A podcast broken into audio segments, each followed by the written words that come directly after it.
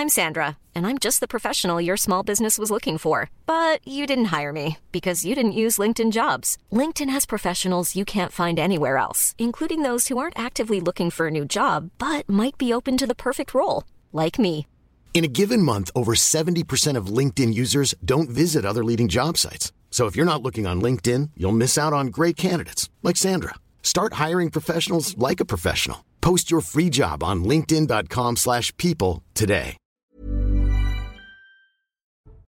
Bonsoir à tous et bonsoir à toutes. Bienvenue dans Punchline ce soir sur CNews. La France doit-elle prendre sa part dans l'accueil des migrants arrivés massivement en Italie depuis la semaine dernière? Oui, estime le président Macron, à rebours de son ministre de l'Intérieur qui était ce matin notre invité dans la matinale. On l'entendra dans un instant. On rejoindra aussi nos envoyés spé- spéciaux à Lampedusa et on fera le point précisément sur le mécanisme d'accueil des migrants aujourd'hui en Europe. On parlera aussi de ces agresseurs d'un policier à Stein lors d'un refus d'obtempérer. Ils ont été remis en liberté par la justice euh, en vue d'être jugés dans quelques mois.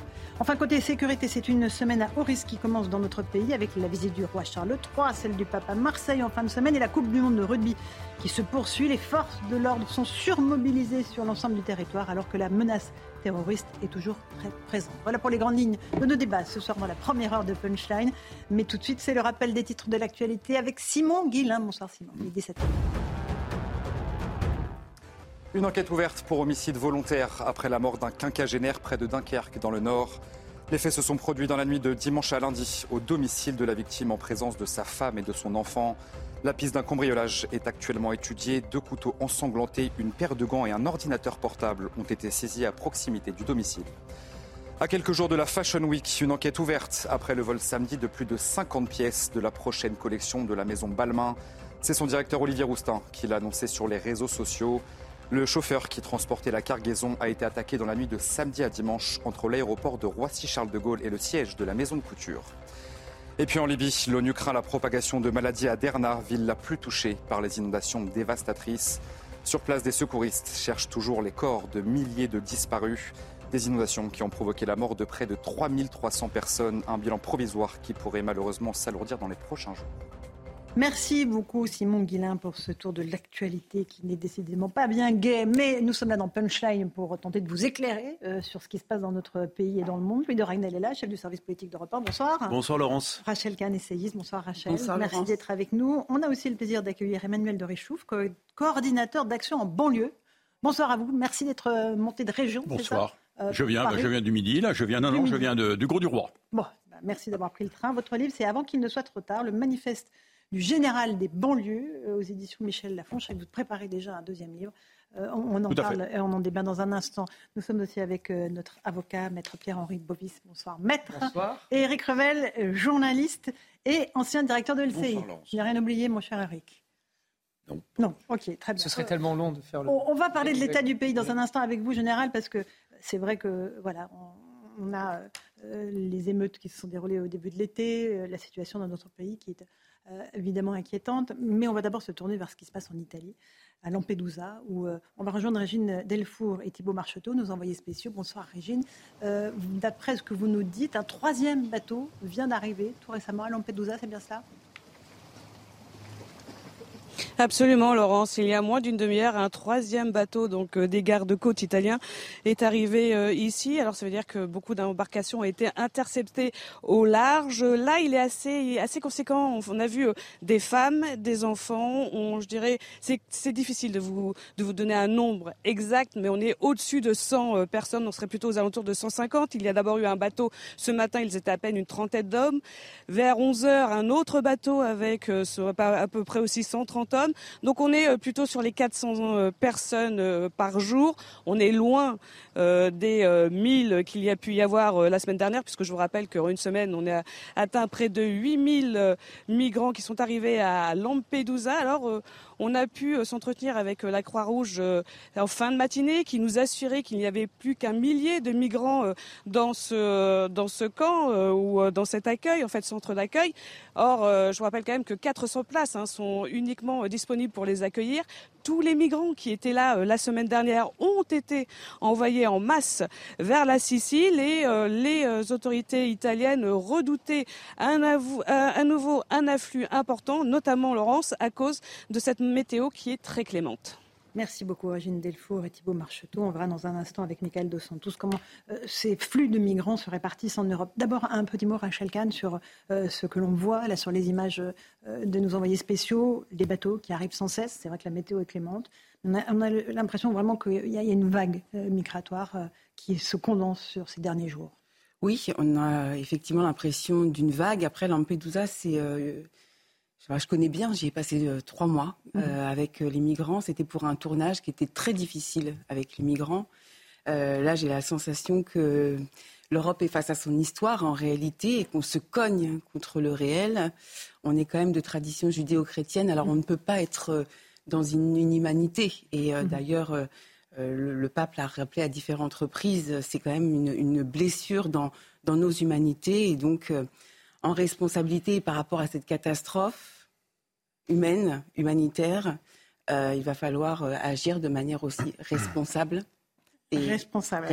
on, verra qu'il y a des voix assez discordantes euh, au gouvernement. On entendait ce matin Gérald Darmanin sur l'antenne de CNews et d'Europe 1 dire la France n'accueillera pas tous ces migrants, alors qu'Emmanuel Macron dit au contraire, bien sûr que si, il faudra les accueillir. Je, me tourne vers vous dans un instant, Louis Draguel. Juste, Général Réchouf, quand vous voyez effectivement cet afflux de migrants, qu'est-ce que vous vous dites?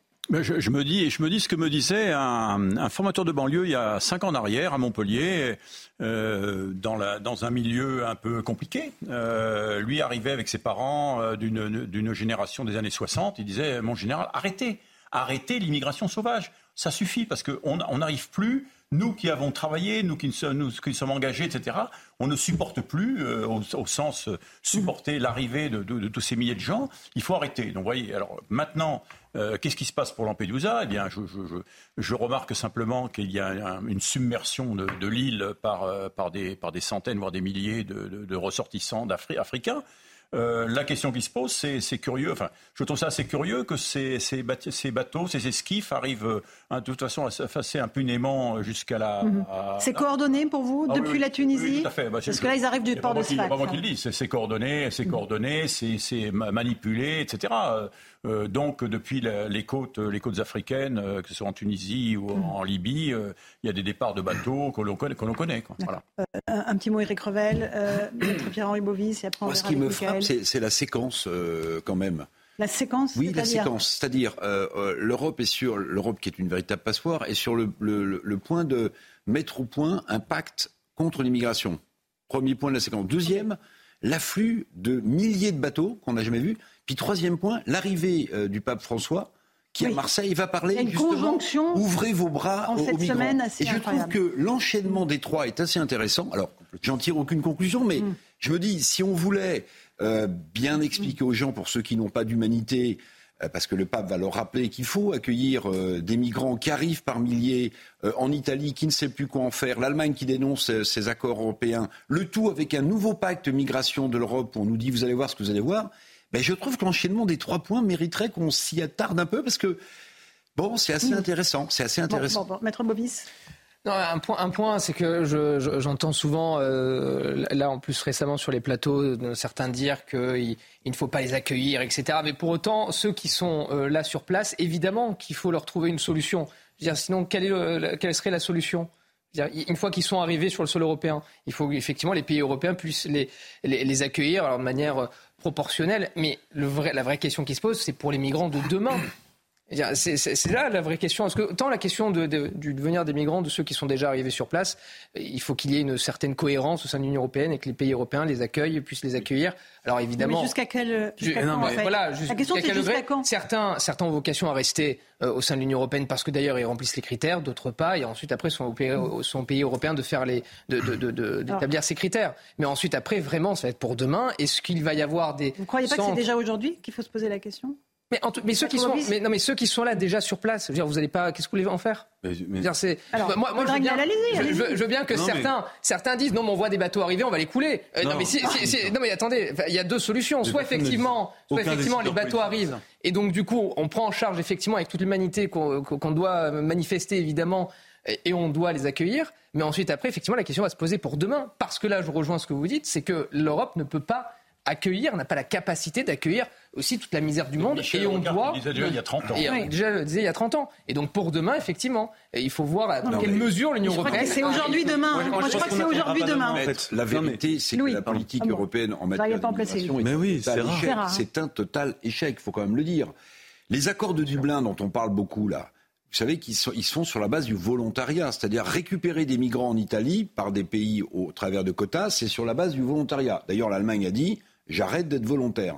Vous allez garder les migrants qui sont arrivés en Italie. Donc en fait, cette politique hmm. migratoire, dont on nous dit qu'elle va changer, hein, avec ce nouveau pacte ah bah, euh, européen. Il n'est pas prêt d'être signé. Ce alors, bah, je sais pas, Thierry Breton ce matin euh, disait qu'il restait plus grand chose à mettre. Bon, il reste juste à mettre d'accord en fait des chefs d'État. Mais pardonnez-moi, ils sont absolument pas d'accord. Mais pardonnez-moi, mais c'est un fiasco total la, la, non, mais en fait, de quoi on migratoire. Mais de, quoi on parle en fait Je trouve qu'en fait c'est euh, d'abord et avant tout une question de définition. En fait, on parle pas de migrants. Là, tous sont candidats à l'asile sauf que quasiment aucun n'est éligible à l'asile. En fait, ce sont quasiment tous des migrants. On a les nationalités, Louis Bien sûr, je peux vous donner la pyramide. là en tout cas, sur les 123 000 premiers qui sont arrivés depuis le 1er janvier, la première nationalité, c'est la Guinée. Donc, euh, migrants économiques. Côte d'Ivoire, un des pays les plus riches développés d'Afrique de l'Ouest. Guinée-Conakry ou Guinée-Bissau? Tunisie, euh, je vous donnerai la précision. Je sens que vous le collez Tunisie, là. Je qu'il n'a pas la précision. Mais je vais vous en donner d'autres. Euh, le Burkina Faso, euh, le Mali, un pays dont on parlait dans l'actualité. Ce sont essentiellement des francophones. Donc ce sont quasiment exclusivement des francophones. C'est la différence d'ailleurs avec la vague migratoire de 2015. Vous aviez beaucoup de Somaliens, d'Érythréens, de Syriens, et, avec certains qui venaient de l'héritage colonial britannique, et donc qui, eux, cherchaient à traverser notre pays pour ensuite rejoindre la Grande-Bretagne. Là, l'énorme différence, c'est que quasiment tous ces euh, demandeurs d'asile qui ne sont pas éligibles à l'asile. Non, mais c'est très important. Mais tout ce que vous dites est important. Non, non, mais par rapport à ce que vous disiez tout à l'heure, en fait, oui, il y a une réponse. Parce que je vois pas pourquoi est-ce qu'en France, quand des gens frappent à la porte, qu'ils ne sont pas éligibles à l'asile, tout le monde est d'accord pour dire qu'il faut les renvoyer chez eux. Là, c'est exactement le même cas de figure. Ce sont des gens qui ne, sont, qui ne fuient pas une guerre, qui ne fuient pas, qui sont pas persécutés en raison de leur race, leur ethnie ou leur couleur de peau. C'est simplement des gens qui veulent euh, fuir, s'implanter. économiques. C'est des migrants économiques et d'ailleurs ils disent tous qu'ils veulent s'implanter euh, sur le sol européen. Et effectivement, Eric Revel l'a rappelé. Un dernier mot. non mais les accords de Dublin euh, effectivement ne sont pas respectés. Et, simplement un mot, je ne sais pas du tout pour euh, donner un bon point à l'Allemagne, mais l'Allemagne depuis le 1er janvier en fait a accueilli 200 000 demandeurs d'asile. Donc c'est absolument considérable et ils sont en train de, mm-hmm. de mesurer qu'ils ont beaucoup trop ouvert les vannes en 2015 où ils ont accueilli près d'un million euh, de réfugiés. Et maintenant, ils, voient bien qu'en fait, ils n'ont plus ces besoins économiques. Euh, que globalement, euh, il y a des problèmes d'insertion, qu'il y a un taux de chômage qui est deux à trois fois supérieur chez les gens qui sont issus justement de ces vagues migratoires, et que ça pose des vraies questions aussi de solidité du pays. il y a l'extrême droite qui est en train de progresser très fortement en Allemagne. Alors vous avez raison, c'est les conséquences politiques en interne. Oui, mais en fait, tout est lié. Ce que j'aimerais, évidemment, tout est lié. j'aimerais qu'on voit avec Michael Dos Santos, qui nous a rejoint sur ce plateau. Bonsoir, Michael. les flux migratoires où est-ce qu'ils se répartissent en Europe à partir du moment où ils mettent le pied euh, sur un sol, le sol européen alors la principale porte d'entrée déjà, hein, c'est euh, l'Italie. Selon les Nations Unies, 70% euh, des migrants euh, arrivés dans l'Union européenne ont emprunté la route italienne, en partie via la Sicile et donc l'île de Lampedusa. On rappelle que les côtes italiennes hein, se trouvent à 150 km seulement de la Tunisie ou encore 300 km de la Libye. Hormis l'Italie, deux autres routes sont principalement empruntées. L'Espagne tout d'abord, avec un peu plus de 24 000 entrées, soit environ 14% de celles enregistrées dans l'Union européenne depuis le 1er janvier. Euh, suivent la Grèce avec 13% et puis Chypre avec un peu moins de 2%. Alors, on, l'évoquait il y a quelques instants, Mickaël, d'où viennent ces migrants qui arrivent par la Méditerranée?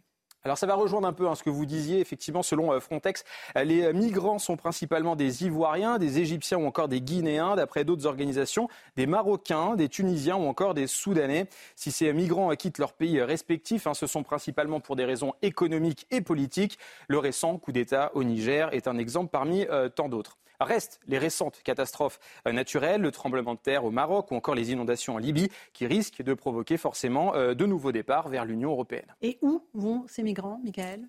Alors c'est difficile hein, d'évaluer où vont ces migrants, puisqu'on le sait, ils sont assez mobiles, sans compter hein, parfois qu'ils changent de pays plusieurs fois même. Alors si on se fie aux demandes d'asile formulées en 2022, cette fois-ci d'après l'Union européenne, l'Allemagne est leur destination privilégiée avec 244 000 demandes d'asile. La France est deuxième avec 156 000 dossiers. Elle serait quatrième, hein, d'après les, derniers chiffres, ceux euh, qui ont été évoqués pour 2023. Euh, deuxième pays, pourquoi? Eh bien parce que beaucoup de migrants sont francophones et donc ce qui euh, fait que leur intérêt pour notre pays est croissant. Enfin, suivent d'autres pays, l'Espagne, l'Autriche ou encore l'Italie. On le disait, l'Italie est une porte d'entrée pour les migrants, mais les migrants n'y restent pas forcément et les raisons principales sont l'accueil des habitants, la pénurie de travail ou encore l'absence ou les faibles aides sociales. Merci beaucoup pour ce point assez complet, Michael Dos Santos. C'est exactement ce que vous disiez, Louis de Ragnel. On, est vraiment sur les mêmes, euh, les mêmes schémas euh, de, migrants. Euh, Général Réchouf, jusqu'à quand, c'est ce qu'on disait avec Maître Bobis, jusqu'à quand on va pouvoir se permettre de répartir les migrants qui arrivent en masse je, constate simplement que chaque fois, chaque fois qu'il y a des migrants qui arrivent ou qui sont, qui sont en passe d'arriver, les gouvernements successifs, l'État jouent les, les, les, joue les étonnés. Euh, en disant qu'est-ce qu'on va faire? Donc on agit toujours sous la pression. Moi, je pense qu'il il, eût fallu, euh, et je, je, m'y emploie depuis un certain nombre d'années, de, préparer tout ça. C'est-à-dire véritablement avoir un plan d'action euh, dans la durée, avec, avec qu'est-ce qu'il faut faire pour accueillir ces, personnes?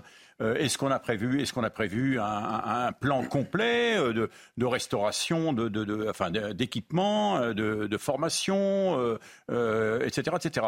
Et, la réponse est non. Euh, on agit avec des, on agit par des méthodes qui sont des méthodes éculées et qui ont prouvé, qui ont prouvé leur, leur incapacité à absorber, j'allais dire, ces milliers de, de, ressortissants extérieurs. On a, on a des ministères qui s'occupent tous de la politique de la ville, euh, et aucun, alors, qu'il faudrait un guichet unique. Euh, on a, on a des, des, des formateurs, on a des, des associations qui, euh, qui font ce qu'elles peuvent, mais est-ce qu'on est sûr qu'elles font? À quel prix, à quel coût et pourquoi Etc. etc. Donc c'est quelque chose qu'il lui fallu, là aussi, préparer en amont et que j'essaie. Ce que vous dites, c'est que le mécanisme d'intégration, chez nous déjà, il ne fonctionne pas, c'est ça? Bah, le, le, mécanisme d'intégration, il fonctionne pour un certain nombre de, un certain nombre de ressortissants, quand même, heureusement. Hein, je veux dire. Mais si vous voulez, je, je, je, là, j'ai préparé un petit, un petit feuillet pour vous, pour vous dire un petit peu l'intégration des jeunes de banlieue que je côtoie, que nous côtoyons avec un certain nombre. Et ça, on parle de, citoyens français. Voilà. Hein. mais vous allez voir ce qu'ils disent. J'en ai pour deux. Allez-y, allez-y. Faites votre petit topo. Ce que disent, ce que disent des, des, des gens, des, des, jeunes qui ont 14-16 ans. L'école, ça m'intéresse pas. L'école, c'est pourri. Fuck les études. L'école, c'est de la merde. Je me sens pas intégré. Il faut être blanc pour réussir. Je me sens pas français. Je ne pense rien de la France. Je m'en fous. Je ne suis pas français. Je m'en bats les couilles de savoir si je suis français ou pas. La police, pour moi, c'est des gros bâtards. La police, je main. Les gros bâtards, je les niquerai tous, etc., etc. Donc, ah, c'est éloquent. et donc ça, ça, c'est sur, ça, c'est des, c'est des dires sur 10 jeunes. Et vous en avez des milliers comme ça. Donc le, problème vient celui-là, c'est-à-dire qu'est-ce qu'on fait, qu'est-ce qu'on, peut faire pour intégrer véritablement euh, ces jeunes à la France? Mhm. Parce que si, si on n'intègre pas, donc si on a, déjà on n'arrive pas à intégrer ceux qui sont là, comment va-t-on faire pour intégrer ceux qui arrivent? Euh, Rachel, quand vous entendez euh, cette liste, cette triste liste de faite par le général, vous vous dites quoi? Oui, alors il y a quand même une différence entre le, dossier euh, migrant et ces jeunes qui sont en réalité euh, français, citoyens français, citoyens français, et qui sont effectivement et qui sont et qui sont nés ici. Et, bon, voilà. De toute façon, on est devant un, échec et l'actualité malheureusement nous, la, nous le montre depuis euh, plusieurs années maintenant. moi, je pense tout de suite évidemment à l'école, là, il y a notamment à, à l'école primaire, et, une nouvelle fois, et justement en voyant ces images-là pour le coup, il n'y aura jamais assez d'adultes autour de ces enfants pour leur rappeler les règles, pour leur rappeler ce que c'est. Non, mais il n'y a pas d'adultes du tout. Et là, il n'y en a pas. Il n'y a pas du tout. Et là, et là, il n'y en a pas. Enfin, il y en a pas. Il y en a trop peu, disons, parce qu'il y, a des personnes qui se déploient, qui déploient leur énergie pour faire le travail éducatif et élever ces jeunes au rang de citoyens éclairés, mais ils sont extrêmement rares. Et en plus de cela, il y a certains adultes qui joue contre le camp républicain et citoyen. Je parle normalement. Enfin, je, à qui vous pensez euh, je, pense à des clubs de sport ou des associations mhm. euh, qui sont là pour euh, enrôler ces, ces Français-là mhm. dans, des dogmes, dans des dogmes qui nous tuent. Vous confirmez ça Oui, oui, tout à fait. L'idée, c'est bien, c'est là que j'avais, c'est que la politique de la ville, elle devrait être confiée à un haut commissaire, à un commissaire chargé de la politique de la ville. qui soit, le réceptacle des mm. financements et, et, la redistribution de financement. Et puis, il faut créer un audit. Il faut avoir un audit, c'est-à-dire un audit, pour revenir à ce que vous disiez, un audit qui fasse le bilan exactement de toutes ces associations. Il y en a de l'ordre de 15 000, je crois, qui s'occupent d'insertion. Qu'est-ce qu'elles font? À quel prix? À quel coût? Et pourquoi? Et, quel est le résultat? Et puis vous verrez, vous verrez que là, à ce moment-là, on peut commencer à y voir, y voir clair. Où passe l'argent, Louis Dragnel ah, ah, Moi, je trouve qu'il y a, en fait, il y a aussi une question de masse. C'est-à-dire que euh, nos structures et la France n'est plus adaptée par rapport au nombre de personnes qu'on nous demande d'accueillir. C'est-à-dire qu'on voit bien le défi même de l'éducation nationale, puisqu'on parle de ce sujet. Euh, on a déjà énormément de mal euh, à faire apprendre des, savoirs fondamentaux à des élèves tout à fait bien insérés, qui sont mmh. très gâtés, tout ce que vous voulez. Donc ensuite, quand on parle de, de, de, personnes qui sont plus éloignées de ça, bah, c'est encore plus compliqué. Et ensuite, juste un mot quand même, c'est qu'il y a aussi par typologie de fait de population, il y a des facteurs d'intégration qui sont très différents. Vous savez combien il y a de réfugiés ukrainiens en France? Plusieurs 150 000. Est-ce qu'il y a une ligne dans la presse sur des problèmes de faits divers? Jamais. Mhm. Ce sont essentiellement des femmes et des enfants. oui. les hommes ont l'obligation de Mais, mais, mais je peux vous dire, nous, dans les notes de police, il y a une surreprésentation de, fait, euh, parce qu'il y, a des raisons culturelles, euh, il y a des raisons civilisationnelles, il y, a des, motivations, des ressorts profonds qui sont très différents. Et aujourd'hui, on se rend bien compte. Euh, d'ailleurs, vous savez, quand Gérald Darmanin dit qu'il souhaite expulser en priorité les délinquants étrangers qui sont fichés pour radicalisation, vous avez une surreprésentation de trois, quatre pays, Algérie, Maroc, Tunisie. Non mais Factuellement, c'est vrai, et, c'est un des éléments de l'équation. Oui, parce qu'il y a deux points, il y a deux points intéressants. C'est qu'il y a 150 000 effectivement réfugiés ukrainiens, mais la grande majorité, c'est des femmes, les femmes, les enfants, les, hommes les enfants. Là, on fait tout ça, en Ukraine. que des hommes, que des hommes. Et des hommes qui espèrent effectivement. Il y a quelques femmes avec enfants. Quelques femmes, mais bon. En tout cas, vos images ne montrent que des hommes. Hein. Mm. Les femmes, on n'en voit pas beaucoup. Et, donc, qui aspirent à une vie meilleure, mais lorsqu'on traverse Paris, euh, je ne parle que de Paris, mais lorsqu'on traverse Paris et qu'on voit effectivement le nombre de tentes sous les ponts, euh, près de la place des Vosges et dans tous les lieux de Paris, on se dit qu'effectivement. Dans toutes les villes de région. Hein, dans, tous les, dans toutes les villes de région, euh, on va multiplier effectivement ces, lieux, ces, lieux de ces lieux de fortune. Donc c'est un double drame, c'est un drame humain pour ces personnes-là qui espèrent mieux. C'est ça l'accueil de la France. si non, c'est pas possible. Pour ces personnes-là, c'est un drame, évidemment, c'est un drame humain de vivre dans de telles conditions. Et en même temps, c'est un drame pour ceux qui vivent euh, mm. là et qui voient effectivement ces tentes fleurir de manière totalement dramatique. Alors on en saura un petit peu plus demain, mais la préfecture des Alpes-Maritimes mhm. annonce la création à Menton, sur un terrain, c'est important, alors, c'est un centre qui existait déjà. Alors, attendez, attendez, parce que là, je vois, il y a des informations Louis Dragnel va nous compléter. Il va nous dire, il, a nous dire. évidemment l'information. Désolé, mon cher Louis. Non, non. Mais c'est très important, parce que pour l'instant, on ne parle pas de hotspot à Menton. À Menton, c'est parce que c'est là que. Voilà, c'est la frontière, frontière franco-italienne. Et les, migrants on dit arrivent. 150 à 200 migrants par jour pourraient passer par là. Non, qui passe déjà par là.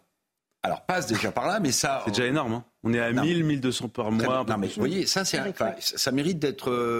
Plus connu, d'après moi, mon cher mm. Louis, c'est pour ça que je me permets d'insister sur ça, parce que pour l'instant, et le maire de Menton et le nouveau préfet des Alpes-Maritimes ont l'air un peu de, minimiser tout ça en disant mais non, mais c'est très transitoire, ça concernera pas beaucoup de gens.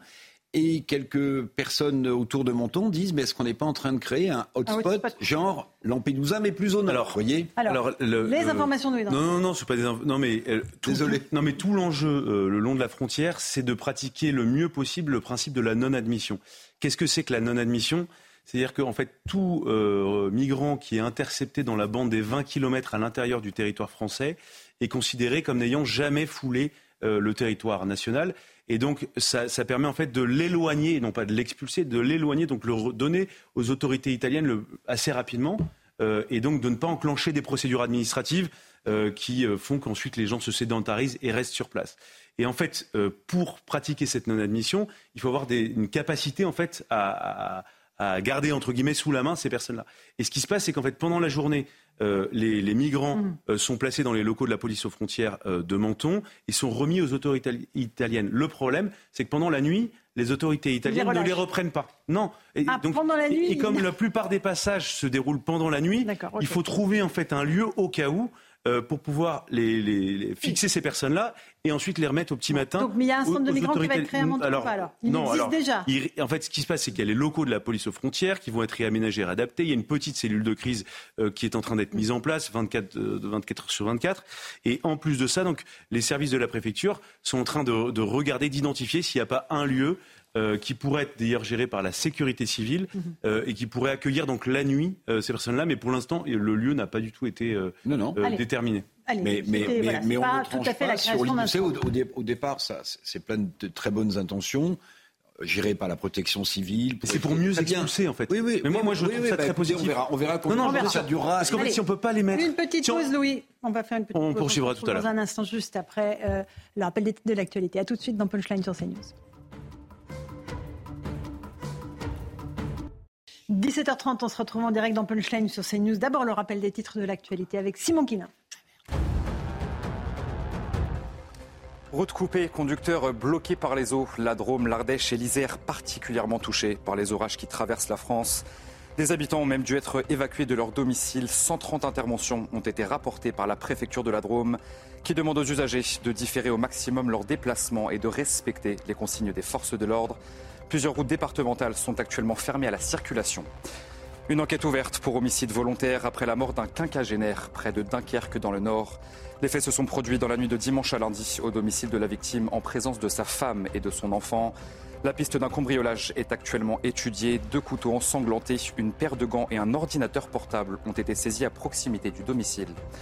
Et puis l'Ukraine affirme avoir percé la ligne de défense russe près de Bakhmut, une annonce du commandant des troupes terrestres de Kiev qui intervient après la reprise ces derniers jours de deux villages dans cette région de l'Est de l'Ukraine, des villages qui représentent un élément important de la ligne de défense russe. Merci beaucoup pour ces informations, Simon Guillain. On est toujours avec Louis de Ragnel, Rachel Kahn, le général de Richouf, avec ce livre Avant qu'il ne soit trop tard, très important. On a été rejoint par Jean-Christophe Covid. Bonsoir, Jean-Christophe, secrétaire national, unité SGP. Policier, on va parler de la sécurité, évidemment. Maître Pierre-Henri Bovis, Eric Revel. Euh, Stein, si vous voulez bien qu'on évoque ce qui s'est passé à Stein, euh, samedi soir, en Seine-Saint-Denis, où un policier a été violemment roué de coups lors d'un refus d'obtempérer. Euh, les cinq agresseurs ont été remis en liberté par la justice, en vue d'être prochainement jugés. On fait le point avec Marine Sabourin et Marie-Victoire Dieudonné. Il est 19h30 samedi quand un deux roues refuse de s'arrêter pour un contrôle de police. La patrouille entame une course-poursuite pour rattraper l'individu lorsqu'un autre véhicule s'interpose, stoppant net l'action des policiers. À pied, les fonctionnaires tentent alors de poursuivre le premier homme, mais se font prendre à partie. L'un d'eux est frappé au visage, a une fracture au nez et à la main droite. Mon collègue, il est extrêmement choqué. Euh, aujourd'hui, euh, euh, c'est un collègue qui a euh, quand même de l'expérience. C'est quelqu'un qui aujourd'hui bah, a été quand même victime d'une agression qui est extrêmement violente. L'un des policiers tire en l'air cinq fois pour disperser les individus.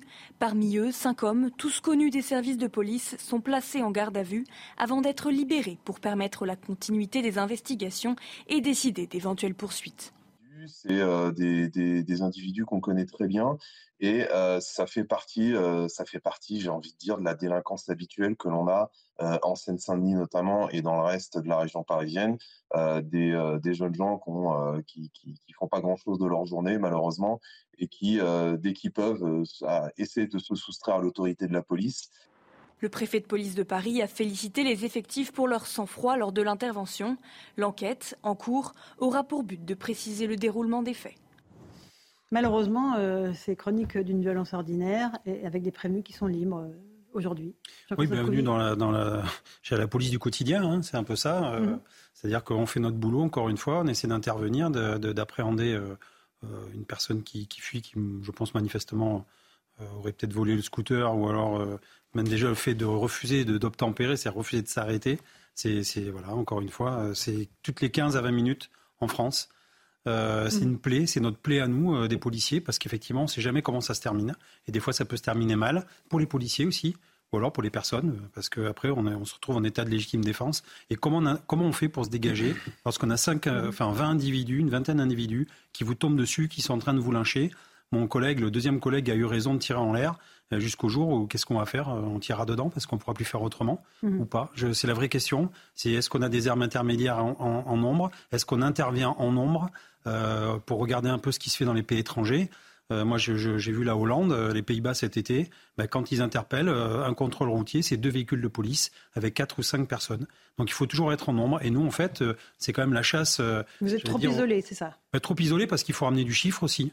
Et donc, plus on, dit, on, distribue le nombre de policiers, plus on ramène de chiffres. Et en fait, c'est la ronde infernale. mais alors, avec les prévenus qui sont remis en liberté, j'imagine que le sentiment d'inutilité de, de ce que vous avez fait est total.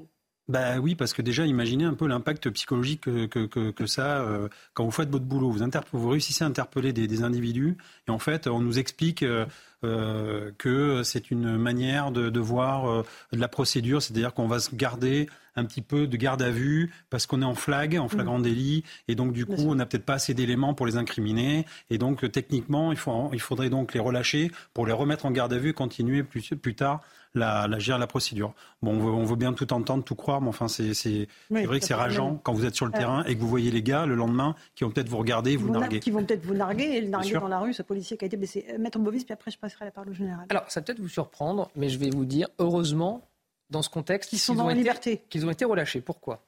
Parce que des, c'est surprenant. c'est surprenant. Mais parce que des avocats comme moi, si vous voulez, vont creuser la procédure et vont essayer de voir si la procédure a été respectée et si les personnes qui ont été arrêtées qui euh, auraient été euh, déférés en comparution immédiate le sont pour les bonnes raisons et s'il y a assez d'éléments ah permettant de les incriminer et donc de les, de les condamner. Si la procédure est mal ficelée, s'il n'y a pas assez d'éléments probants, ou alors, si justement ils sont déférés pour une infraction qu'ils n'ont pas commise, parce que peut-être qu'ils en ont commis une autre, alors ils seront relaxés, ce qui est pire que tout. donc il vaut mieux effectivement. possibilité de poursuite. Voilà, donc il faut, c'est mieux effectivement de les, donc, les avoir placés en garde à vue, de les avoir relâchés, mener une enquête, construire un dossier bien ficelé, les déférer et ensuite les faire condamner, parce que ce qui se passe là est abject, est inacceptable et il faut frapper fort faut frapper fort, mais pour frapper fort, il ne faut pas, si vous voulez, se précipiter au risque qu'il y ait une relaxe. Mais c'est eux qui frappent C'est eux qui frappent fort. Il vaut mieux, il vaut mieux si vous prendre un peu de temps et les faire ah condamner plutôt que de risquer une relaxe parce qu'il y a un défaut de procédure. J'entends ce que vous dites. Moi, deux petites remarques. Première chose, euh, ce qui est terrible, c'est que c'est en fait c'est aux policiers qui, en plus, est à l'hôpital et ses ah collègues pareil, de prouver en fait qu'ils vraiment ils ont été agressés et qu'ils sont pas ils sont responsables de rien. Et le deuxième élément, moi, qui me choque par rapport à tout ça, c'est qu'au fond, il y a plein de gens qui disent euh, soulagement, euh, les, blessés sont du côté des policiers. Et que, parce ah que, mais, mais oui, mais, mais, parce que, mais au ministère, mais je vous dis, ah oui. politiquement, au ministère de l'Intérieur, de redéclencher des émeutes, c'est ça. Voilà, exactement. Et, et, et c'est là où je trouve qu'en fait, tout notre système psychologico-administratif et politique on est complètement inhibé. parce qu'on se dit en fait, deux blessés, un, policier ou deux policiers blessés à la limite, c'est pas trop grave du moment qu'il n'y a pas de crise des banlieues et qu'on ne réveille pas euh, voilà, des, mouvements sociaux ou des émeutes urbaines qu'on n'arriverait pas Général, je le chauffe. Le livre, c'est avant qu'il ne soit trop tard. Que vous ne devriez pas le changer, il est déjà trop tard, non? Non, parce que moi, comme je vous l'avais dit la dernière fois, je suis un, éternel optimiste parce que euh, dans ces jeunes que je rencontre, que j'ai formés, que j'ai que sortis de la, c'est certes pas tous les jeunes, hein, mais les, jeunes un peu difficiles, euh, ils sont français. Euh, ils sont français, ils sont français, ils sont français, mais ils sont maintenant avec la France. Donc je me dis, euh, ce que j'ai fait avec 2000 jeunes, on, peut, on doit pouvoir le faire avec 10 euh, ou 100 fois plus. Refais-nous le petit florilège, parce que Jean-Christophe Couvi n'était pas là quand vous avez fait le petit florilège des phrases ah que vous disent certains de ces jeunes. Alors, alors les, j'ai un petit florilège, parce que c'est, ce qui, est frappant, mm. c'est en écoutant ces jeunes de 15-16 ans, même, même plus jeunes, vous savez que chaque année, il y a 100 000 jeunes qui quittent le service, qui quittent l'éducation nationale sans qu'on sache où ils mm. vont. Mm. Donc ils sont absorbés par les, par les bandes, il faut qu'ils gagnent de l'argent donc ils sont, français, mais voilà ce qu'ils disent. L'école, ça n'intéresse pas, l'école, c'est pourri, fuck les études, l'école, c'est de la merde, je me sens pas intégré, il faut être blanc pour réussir. Je ne me sens pas français, je pense rien de la France, je m'en fous. Je suis pas français, je m'en bats les mains de savoir si je suis français ou pas. La police pour moi c'est des gros bâtards, la police je les hmm. Les gros bâtards je les niquerai tous, ils sont pas réglo, les keufs ça sert à rien, toujours à nous casser les hmm. J'ai choisi la rue, la banlieue c'est pas la France, c'est pas notre pays. Et donc c'était la banlieue, c'est pas la France. Voilà. Et donc ça a été notre, ça a été mon, mon, mon, euh, le déclencheur de ce deuxième ouvrage que je fais avec quelqu'un et pour euh, quelqu'un qui est inséré dans la, dans la banlieue, qui est, qui est, formateur et que je suis maintenant depuis dix ans. Et euh, ce que vous disiez à l'instant concernant les, les, policiers me fait sourire parce que il me disait, il l'a écrit, donc j'espère que ça sortira dans ce livre en disant, nous, il y a 10-15 ans, quand on, avait, quand on avait les flics, on se, faisait on, se faisait prendre une tête au carré, on avait compris, ça se passait bien, on était dans le truc. Maintenant, mais tu rigoles, les, mais, ce que vous disiez, donc les, types ils font, ils font, ils sont pris, on les relâche tout de suite, ils font les pieds de nez aux flics le lendemain, etc., etc.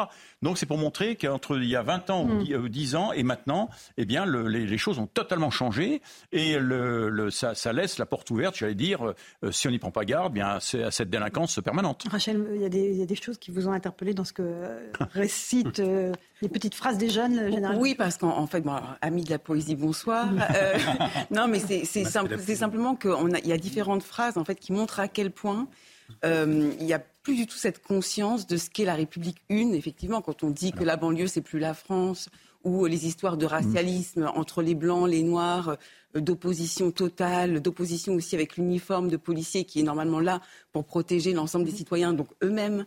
Euh, donc euh, tout ça me, choque éperdument. après, dans cet événement-là de, de, Stein, avec le, policier, alors on peut remarquer que, que, Stein, depuis le début de l'année, est, entaché véritablement. Enfin, je plains au fond les habitants qui, entre la grève des professeurs dans, le lycée par rapport à l'abaya, plus cette histoire encore avec euh, ce policier, je, les plains véritablement parce que là, on a une nouvelle fois les règles qui ne sont pas respectées, l'autorité qui n'est plus du tout respectée. Effectivement, ces jeunes-là, pas tous les jeunes, mais ces jeunes-là n'ont plus peur de, rien au fond. Et c'est ça qui est quand même. Euh, il n'y a plus de hiérarchie en fait mm. dans, leur conscience, dans leur construction. La banlieue, c'est pas la France, disait-il. Alors le, ce, qui, ce, qui, peut être, euh, ce qui peut être là aussi nous, nous garder un peu d'optimisme, c'est que ces jeunes qui, vous avez vu ce qu'ils ont, ont, dit, je les ai revus euh, un an après. ils sont passés entre nos mains et ils ont changé 90%. C'est-à-dire 90% dit ils sont gentils les Français.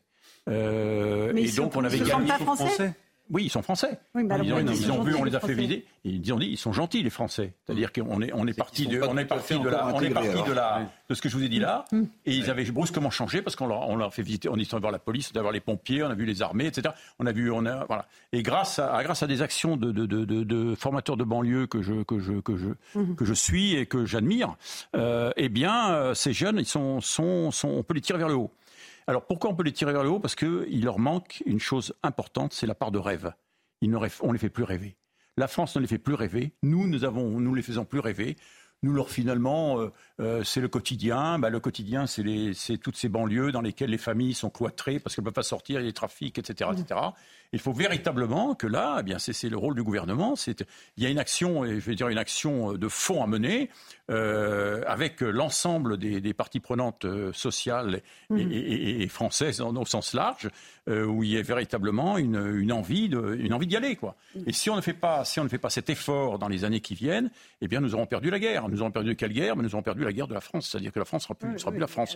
voilà. Et donc, et donc, on est, on est bien sur ce thème-là, ce thème-là qui est un thème extrêmement important. Mhm. Je me sens pour s'en sortir. Mmh, mais moi, j'interviens, enfin, j'intervenais beaucoup en, détention avec les fichiers mmh. S, toutes les semaines pendant sept ans.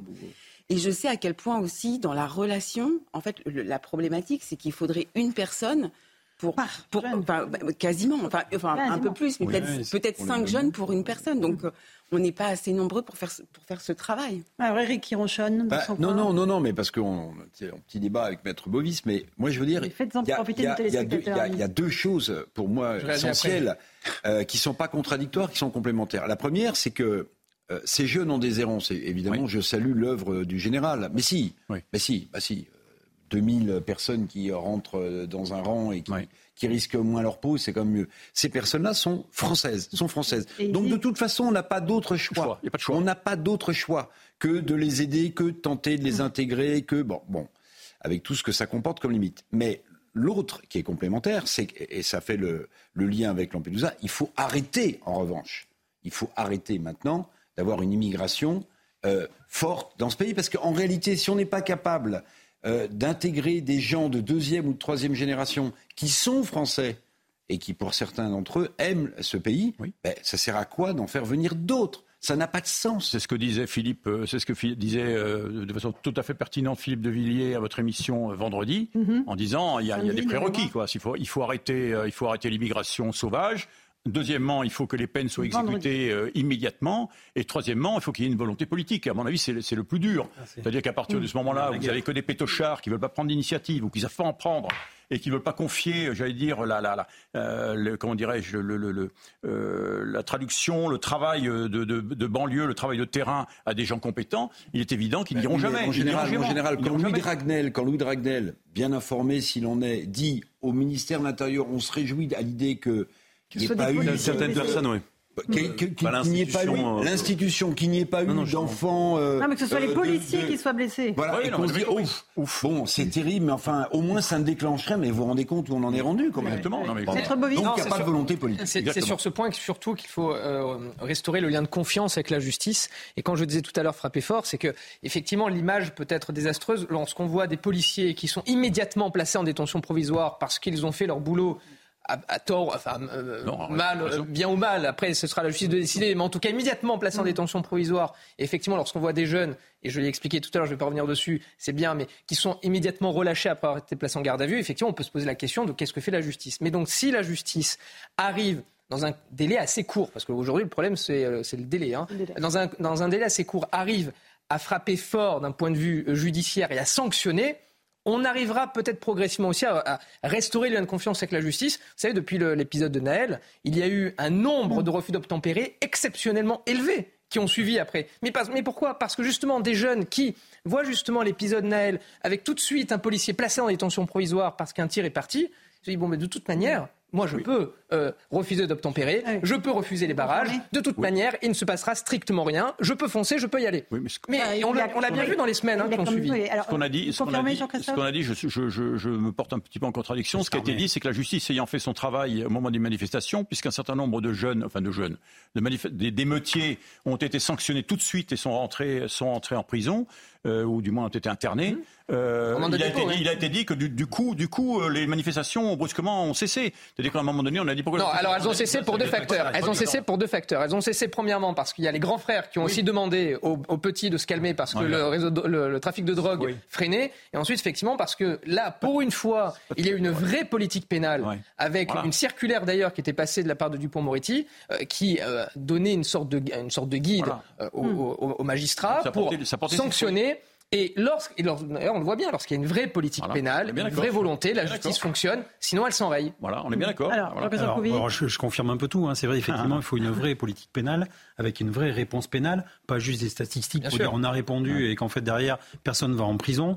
encore une fois, les Pays-Bas euh, ont réalisé cet effort et ils ont divisé par deux la criminalité par des petites peines, parce que les petites peines, c'est aussi l'exemple. Et puis vous savez qu'on est toujours justement dans ce, dans ce monde euh, où on communique très rapidement. Et donc, vous savez, quand vous prenez cher, comme ils disent, euh, que vous prenez, vous allez en, prison, eh bien, ça se sait très rapidement. Et sur les refus d'obtempérer, c'est exactement ça. C'est-à-dire qu'on est encore une fois dans la symbolique, étant donné qu'on baillonne les policiers et qu'on les empêche, parce qu'on regardez samedi prochain, il y a une manifestation, mmh. encore une fois, par LFI sur les, sur les, les, violences, les pseudo-violences policières. Bah, je suis désolé, mais encore une fois, on est en train de, de faire quoi? Euh, on, est en train de monter une partie de cette jeunesse contre la police et c'est tellement facile d'accuser quelqu'un d'avoir des boucs émissaires plutôt que justement. Vous n'êtes pas allé à la fête de l'humanité ce week-end, visiblement. Parce qu'il faut que vous compreniez qu'on ne peut pas dire des émeutiers, mais on parle de révoltés. Écoutez ce petit hmm. échange qui a été capté par les caméras. Moi, je voulais parler des émeutiers. Euh, il paraît qu'on en a arrêté, je ne sais plus combien, 2000 dans les médias, c'était marqué. Et je voudrais savoir qu'est-ce qu'on a fait de ces jeunes. Comme nos prisons sont déjà pleines, je voudrais savoir qu'est-ce qu'il en était de ces émeutiers euh, qui malheureusement nous a bien embêtés euh, pendant quelques jours. Vous voulez dire les personnes euh, qui se sont révoltées plutôt, c'est ça? C'est pas tout à fait la même chose que des émeutes. Voilà, la rectification sémantique, quand même, le rectificatif est assez. Mais ça montre qu'il y, a quelque chose qui n'est pas clair. Les révoltés. bien sûr, parce que révolté, c'est presque. En plus. Euh, enfin, oui. Révolté, révolté d'aller se faire des courses chez Nike et puis. Dans la dialectique de... Euh, insoumise, euh, c'est quelque chose de très positif, d'être révolté, d'être insoumis.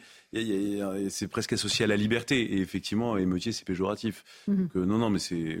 moi, ça me. Et là, ça me surprend pas beaucoup. Rachel Non, moi, je suis toujours surprise de, ce, de cette condescendance à, toujours nous donner des leçons de vocabulaire de la, de la France insoumise, de l'extrême gauche, à chaque fois. C'est assez surprenant. C'est un peu les maîtres capello de la politique.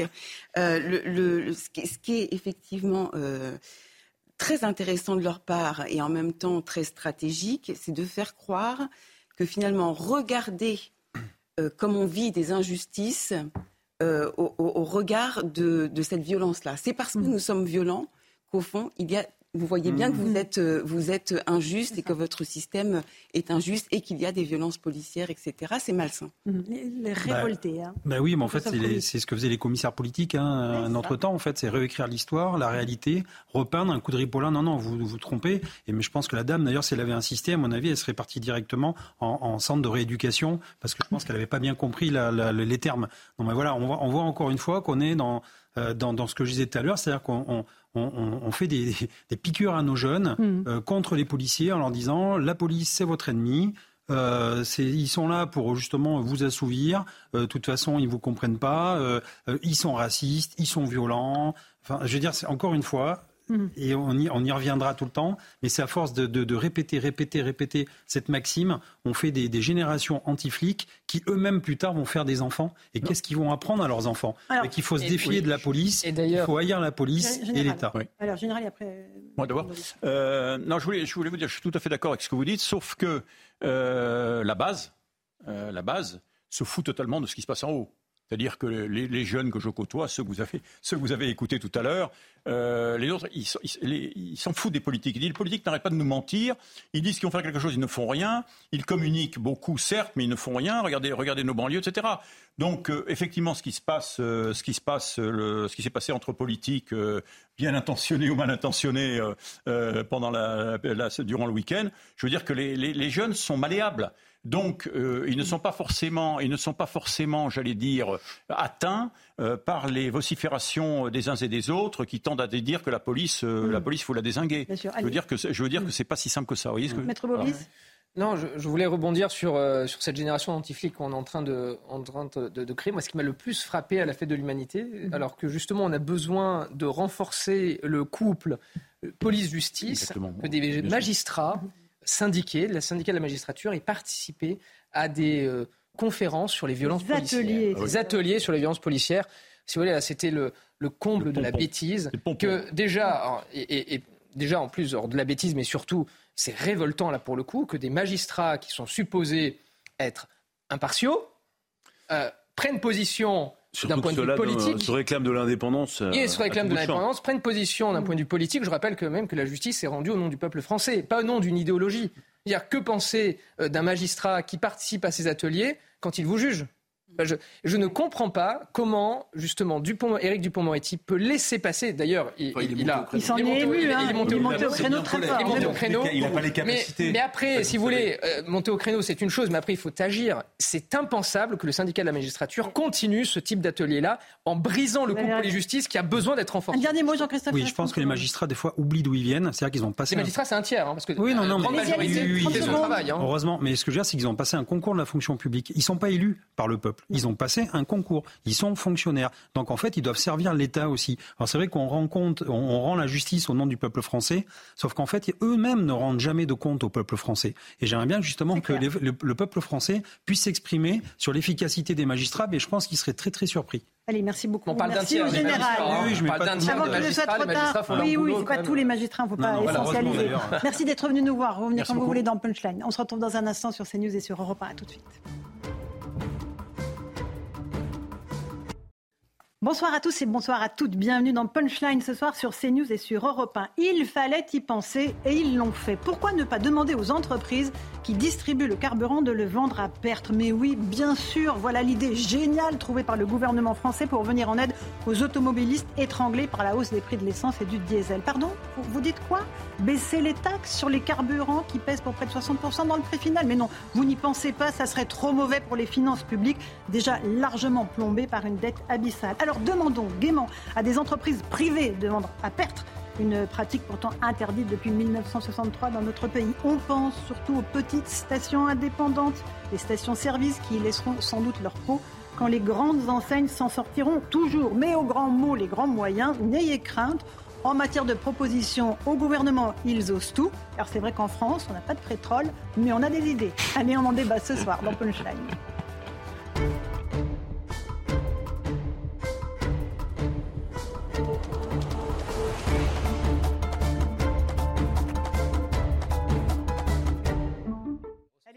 18h, bienvenue si vous nous rejoignez à l'instant sur Europe 1 et sur CNews. On va revenir sur cette question des carburants dans un instant. On parlera aussi du harcèlement, de la situation euh, sur euh, le terme migratoire de notre pays. Mais d'abord, c'est le rappel des titres de l'actualité avec euh, cette enquête ouverte pour homicide volontaire après la mort d'un quinquagénaire près de Dunkerque dans le Nord. Les faits se sont produits dans la nuit de dimanche à lundi au domicile de la victime en présence de sa femme et de son enfant. La piste d'un cambriolage est étudiée. Deux couteaux ensanglantés et une paire de gants ainsi qu'un ordinateur portable ont été saisis à proximité du domicile. À quelques jours de la semaine de la mode, une enquête a été ouverte après le vol samedi de plus de 50 pièces de la prochaine collection de la maison Balmain. C'est son directeur Olivier Roustin qui l'a annoncé sur les réseaux sociaux. Le chauffeur qui transportait la cargaison a été attaqué dans la nuit de samedi à dimanche entre l'aéroport de Roissy-Charles de Gaulle et le siège de la maison de couture. Les intempéries, routes coupées, conducteurs bloqués par les eaux, voilà les conséquences des violents orages qui ont traversé la France. La Drôme, l'Ardèche et l'Isère sont très touchés. Les habitants ont même dû évacuer pour certains leur domicile. Il est demandé aux usagers de différer au maximum leurs déplacements et de respecter les consignes des forces de l'ordre. Enfin, en Libye, l'ONU craint la propagation des épidémies, notamment à Derna, la ville la plus touchée par les inondations dévastatrices. Sur place, des secouristes cherchent toujours des milliers de corps de disparus. 3300 personnes sont déjà mortes dans ces inondations. Voilà pour les grands titres de l'actualité. Il est 18h01 et 30 secondes. Merci de nous rejoindre à l'instant. Nous sommes avec Louis de Ragnel, chef du service politique d'Europe 1. Bonsoir Louis. Bonsoir Laurent. Avec Rachel Kahn, essayiste. Bonsoir Rachel. Bonsoir Laurence. Florian Tardif du service politique de CNews. Bonsoir Florian. Bonsoir Laurence. Nous sommes avec un policier, Jean-Christophe Couvi, une secrétaire nationale unité SGP, un avocat, maître Pierre-Henri Bovis. Bonsoir Eric Revel. Euh, ancien directeur général de la LCI. Bonsoir. Non mais j'aime bien. c'est un plateau royal. On a six personnes. On va pouvoir débattre de l'actualité. Je ne crois pas. Non, le roi, c'est, il arrive là. Il arrive demain. Oui, c'est vrai. Non, mercredi. mercredi. Ah, le roi arrive mercredi. Mais oui, oui, oui. Je ne suis pas euh, que euh, voilà journaliste. Avec Charles III. Alors vous avez reconnu le slogan "On n'a pas de pétrole en France, on n'a pas de pétrole". C'était pas dit Audiard. Même si vous savez Louis Dragnel que j'aime beaucoup Audiard, c'était un slogan. Oui. En France, on n'a pas de problème. Non, c'était le début Audiard. C'est à ça qu'on les reconnaît. Oui, vous avez raison. Vous avez raison. Vous avez noté la, petite nuance que j'ai faite. Je me suis dit, Valentin, non. Alors, non, mais que penser de cette idée, pardon, de vendre à perte les carburants? Non, mais sérieusement, on se demande où ils ont été chercher ça. On met juste le point avec Corentin Brio, Soumaya Lalou sur ce, cette belle idée qu'a eu le gouvernement, vendre à perte. Vraiment, il fallait être en France pour y penser. Depuis le début du mois, le prix du litre de carburant tourne autour de 2 euros. Pourtant, l'annonce d'une possible vente à perte, soit une vente en dessous du prix d'achat, ne convainc pas tous les consommateurs. Une bonne initiative, mais pendant combien de temps? Et est-ce qu'il n'y a pas d'autres euh, alternatives à trouver plutôt que vendre à perte pour une entreprise où on cherche à faire du profit euh? Non, ça fait bricolage. Bah ouais, ça peut, euh, ça fait un peu mesure pour faire plaisir un peu à tout le monde et puis je n'ai pas l'impression, d'après ce que j'entends à droite à gauche, que les distributeurs aient les moyens de baisser euh, tant que ça. Cette pratique, interdite en France depuis 60 ans, pourrait donc réapparaître pendant des opérations commerciales et sur des durées limitées. Mais pour Jean-Pierre Favenec, professeur et spécialiste des énergies, il ne faut pas s'attendre à de grosses conséquences sur le porte-monnaie certains supermarchés, certaines grandes surfaces pourront peut-être baisser un peu le prix, donc vendre moins cher, mais euh, ça ne va pas jouer beaucoup. Et de toute façon, cette euh, diminution des recettes sur les carburants va se, devra être compensée en quelque sorte par une par des prix sur d'autres produits. Un texte de loi sera examiné à l'Assemblée dans une quinzaine de jours et le ministre de l'économie, Bruno Le Maire, ne cache pas espérer la possibilité pour les distributeurs de vendre à perte dès le début du mois de décembre. Alors, Eric Revel, le constat est posé. C'est une bonne idée ou c'est vraiment une très, très, très mauvaise idée Il y a deux façons de considérer. Côté consommateur, puis côté euh, entreprise. Pompiste, euh, grandes enseignes, et puis petite, petite station. Côté consommateur, c'est génial. Je pense qu'Olivier Véran a, perdu une occasion de se taire. Ça lui arrive hein, de temps en temps. Parce que le porte-parole du gouvernement a dit ça va au moins baisser le prix du litre d'essence de 50 centimes. Ou 50 centimes 50 centimes, c'est ce qu'il a dit. Bruno Le Maire, ce matin, euh, un peu plus prudent, vous savez, c'est comme le fût du canon qui se refroidit, ça prendra un certain temps. Bon, d'abord, ça prendra un certain temps à mettre en place, puis en, fait, personne ne sait combien ça rapporte. Ça, c'est coûté consommateur. Mais il y avait urgence. C'est une mesure bricolée, parce qu'ils sentent bien que l'inflation... Ça serait à partir du 1er décembre pour six mois. Pour six mois. Bon, Bon, au passage, quand même, je trouve ça génial que l'État s'assoie sur une loi en ne respectant pas une loi d'Airain de 1963 qui interdit la vente à, perte. C'est quand même génial. Et puis alors, côté entreprise, oui, ça, ça peut être terrifiant. Pourquoi? Parce que les grandes enseignes, qu'est-ce qu'elles vont faire? Elles peuvent se permettre, après le prix coûtant, de faire du prix à perte. Qu'est-ce qu'elles font? Elles vont augmenter le prix euh, du paquet de pâtes ou du kilo de sucre. Alors, ok, Bruno Le Maire a dit pas du tout. Elles se sont engagées. Je leur ai demandé de ne plus bouger les prix. Mon œil, mon œil. Bon. Ça, c'est côté entreprise. Et puis les toutes petites, il y en a 2200 en France. Double problème, leur marge sur un litre d'essence, c'est 1 à 2 centimes. Ça dit rien. 1 à 2 centimes sur un litre d'essence. Elles, elles ne vendent pas des paquets de gâteaux ou très peu de choses en dehors de l'essence. Donc, elles vont être mises en danger. Elles vont être mises en danger, c'est les 1200. Et pourquoi c'est problématique? Et là, espèce de boule de neige qui revient sur le gouvernement, bah, parce que vous désertifiez notamment la province. C'est là où il y a beaucoup de petits pompistes indépendants. Et le mouvement des Gilets jaunes, il est parti d'où, Madame Borne de la province. Oui, alors c'était pas, Mme Borne en même temps. C'était M. Edouard Philippe à Maintenant, c'est Mme Borne. Euh, Florian Tardif, sur cette n'était pas là au début. formidable idée, surtout de ne pas toucher aux taxes, surtout, mais non évidemment. Oui, d'ailleurs, pourquoi euh, Olivier Véran a parlé euh, d'un euro quarante. Un euro quarante, c'est justement ce qui rentre dans la poche de l'État quand le prix des carburants est aux alentours de 2 euros. Oui, ils auraient dû vérifier pourquoi cette loi a été mise en place à l'époque. C'est justement pour éviter de tuer la concurrence. Pourquoi? Tout simplement, et cela a été rappelé à l'instant par Eric Revel, que vont faire les grandes entreprises? Ils vont vendre à, perte, ce que ne pourront faire les petites stations. Les petites stations vont mourir. Et ensuite, effectivement, il y aura euh, euh, ces grandes enseignes qui auront euh, le marché pour elles toutes seules. C'est d'ailleurs pour cela que cela avait été mis en place à l'époque. C'est pour éviter qu'on en arrive là. C'est mmh. qu'on en arrive à quelques entreprises qui, grâce à cette vente à mmh. perte, peut arriver à tuer la concurrence. Et ensuite, puisque c'est ça qui est terrible, faire la loi des prix. Mmh. Ah, euh, non, surtout que d'un point de vue euh, général, je, pense qu'en plus la, vente à perte ne bénéficierait même pas in fine aux consommateurs, puisque lorsque vous avez des, stations essence qui vont effectivement baisser le prix de l'essence, peuvent aussi, de manière totalement abusive, augmenter le prix des produits qu'ils vendent par ailleurs, ce qui, de toute manière, à la fin, en termes de calcul, en termes de balance, ne bénéficierait pas aux consommateurs. Donc en plus, c'est vraiment une, baisse en trompe-l'œil et, et c'est faire croire aux consommateurs qu'ils pourraient payer moins cher, mhm. alors qu'en réalité, in fine, ils paieront beaucoup plus cher. Augustin Donadieu euh, est euh, pour nous, euh, c'est un journaliste CNews devant un, centre commercial, enfin un supermarché ou peut-être une supérette. bonsoir Augustin. vous avez posé la question aux Français, comment est-ce qu'ils font pour s'adapter face dans ce contexte inflationniste? Comment ils s'en sortent pour, se, voilà, pour boucler les fins de mois tout simplement, c'est ça? Exactement, c'est un casse-tête, Laurence, ici à ici les, les Moulineaux, devant un très grand centre commercial. 11,2% d'inflation alimentaire par rapport à, l'année dernière. C'est énorme et la nouveauté en cette rentrée 2023, c'est que la plupart des consommateurs sont touchés par cette hausse des prix, y compris les travailleurs, celles et ceux qui ont un salaire à la fin du mois. On en a rencontré certains devant ce centre commercial devant lequel nous nous trouvons et je vous propose d'écouter leurs réponses. Chacun a sa technique pour tenter d'économiser quelques centimes au quotidien. Euh, je fais très attention. On mange une fois par semaine la viande. Les légumes verts, c'est très rare. Les fruits, ne parlons pas. C'est les prix exorbitants. C'est impossible. Oui, je compare. Et puis euh, voilà, puis je vais au moins cher, c'est sûr. Hein. C'est plus avantageux. Hein. Non, non, je fais ça depuis la crise. Non, avant, je regardais pas. Mais bon, maintenant, il faut faire un peu attention. Quoi. Ah, du coup, j'utilise des applications comme Too Good To Go euh, qui réutilisent des, des, produits qui, euh, en fin de journée qui sont invendus et du coup, ils sont vendus à des prix plus abordables. Et ben voilà, je fais comme ça.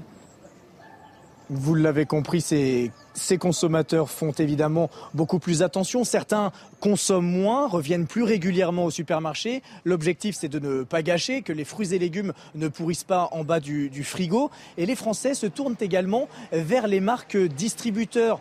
Ils rejettent un petit peu les marques nationales. Regardez, 4,2% d'augmentation des ventes pour les marques distributeurs, contre un recul de 7,3% pour les marques nationales. Et enfin, vous l'avez entendu, certains se tournent vers la technologie. De très nombreuses applications euh, proposent des bons de réduction lorsqu'ils font, lorsque les consommateurs font leurs courses. Et ces applications, on le vend en poupe depuis maintenant euh, plusieurs mois, plusieurs années. Merci beaucoup, Augustin. Donadieu devant un centre commercial. Eric euh, Revel, les Français, ils, voient l'inflation, ils voient les prêts à la pompe qui augmentent. Et il se demande vraiment où est la solution. En fait. Hmm. À part se serrer la ceinture, ça, il savent faire malheureusement. Euh, vous aviez invité sur ce plateau le patron d'Intermarché. Oui, euh, Monsieur Cotillard, Thierry Cotillard. Cotillard. Semaine dernière. Euh, il a dit deux choses qui m'ont semblé super importantes qu'il faut rappeler. Parce que le gouvernement nous en fume un peu. Un, l'augmentation de l'alimentation sur deux ans, c'est 21 à 22 Hmm. Et la deuxième chose qu'il a dite, M. Cotillard, c'est qu'on ne reviendra jamais, au prix d'avant. Au prix d'avant. On ne reviendra jamais au prix d'avant. Donc en fait, les, la croissance de la pauvreté dans ce pays, des ménages qui sont de plus en plus euh, en difficulté, euh, ça ne va pas s'arranger, il faut le dire. Et c'est pour ça que j'ai senti un léger vent de panique du gouvernement sur l'augmentation exponentielle du, du, prix des carburants.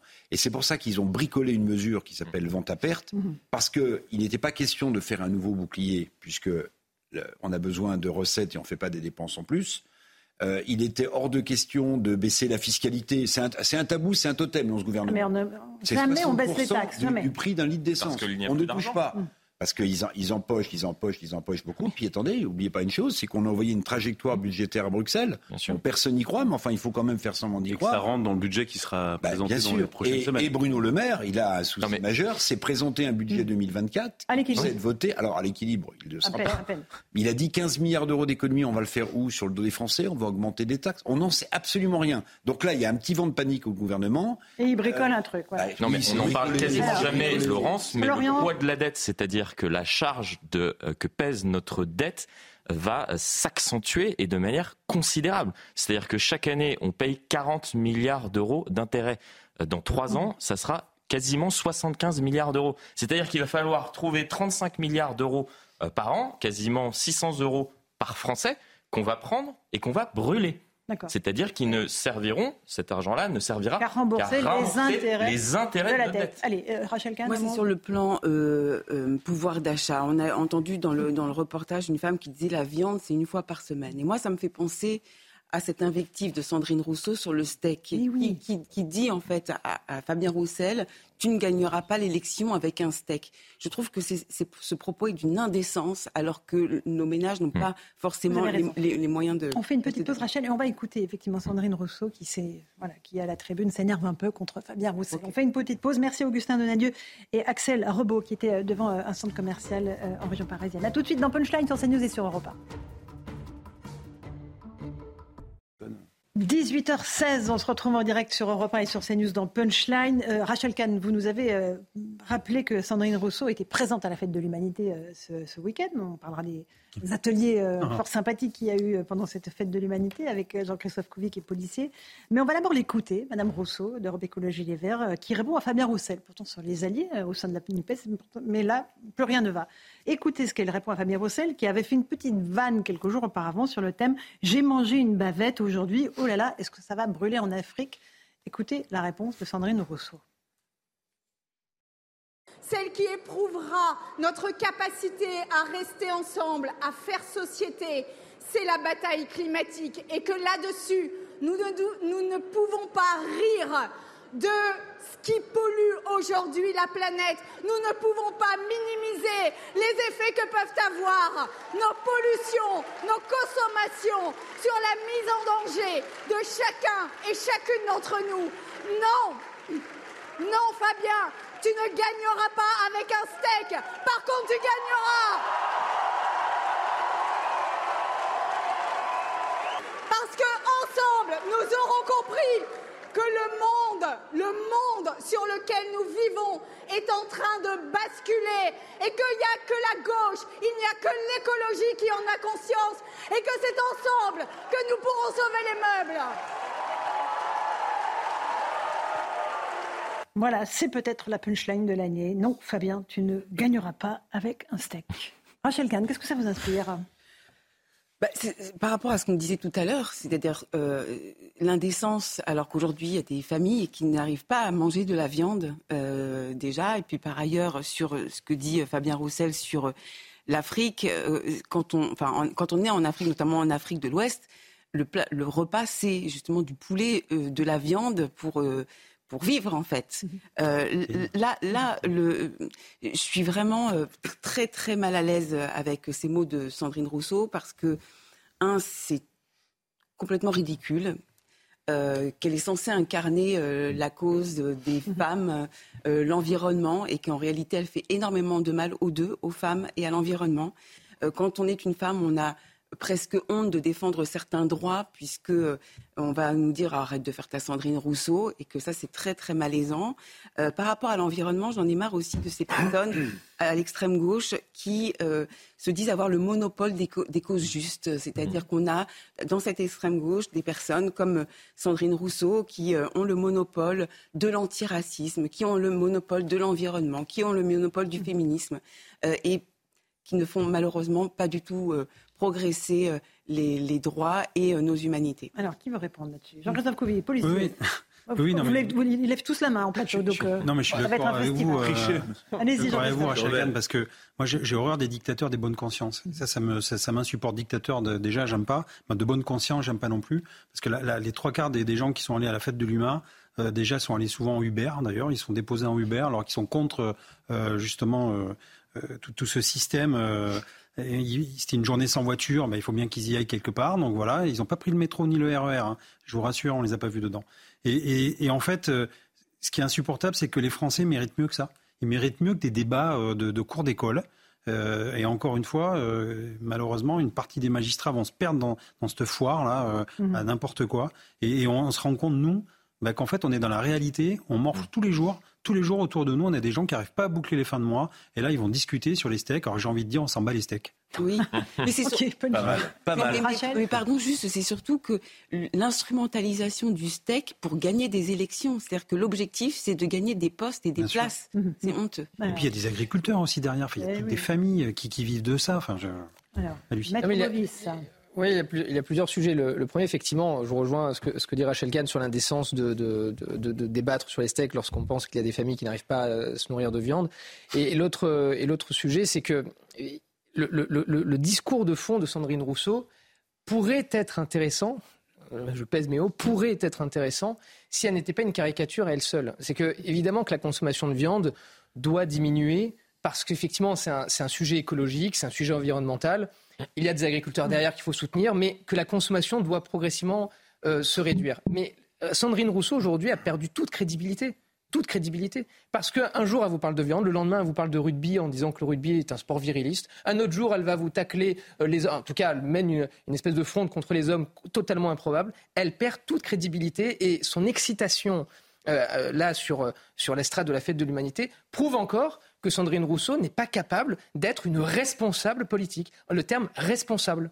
Heureusement que vous n'avez pas employé le mot hystérie, parce que là, c'est moi qui vous aurais euh, euh, tiré l'oreille. Euh, non, mais attendez, quand on la voit rouge écarlate, s'énerver, s'énerver contre. contre, contre Eric Revel. Ça, ça, à deux doigts de prononcer le mot. Ça fait, ça fait sourire, mais je pèse mes mots. Je sais que. Faites attention, vous êtes sous surveillance. Il y a une, dans la maîtrise chez SR. Eric Revel. Moi, je l'appelle SR parce que en, en, donnant ses initiales, je, participe pas à sa notoriété et à son buzz permanent. Mais il y, a une, certaine crédibilité. Quelle coquetterie. Quelle bande de machos. Bavette, barbecue, herbe de Provence. Vous voyez ce que je veux dire? En fait, elle est assez, assez cohérente. Elle a parlé aussi du barbecue, qui était un instrument de cuisson euh, trop masculin et qu'il fallait. Bon.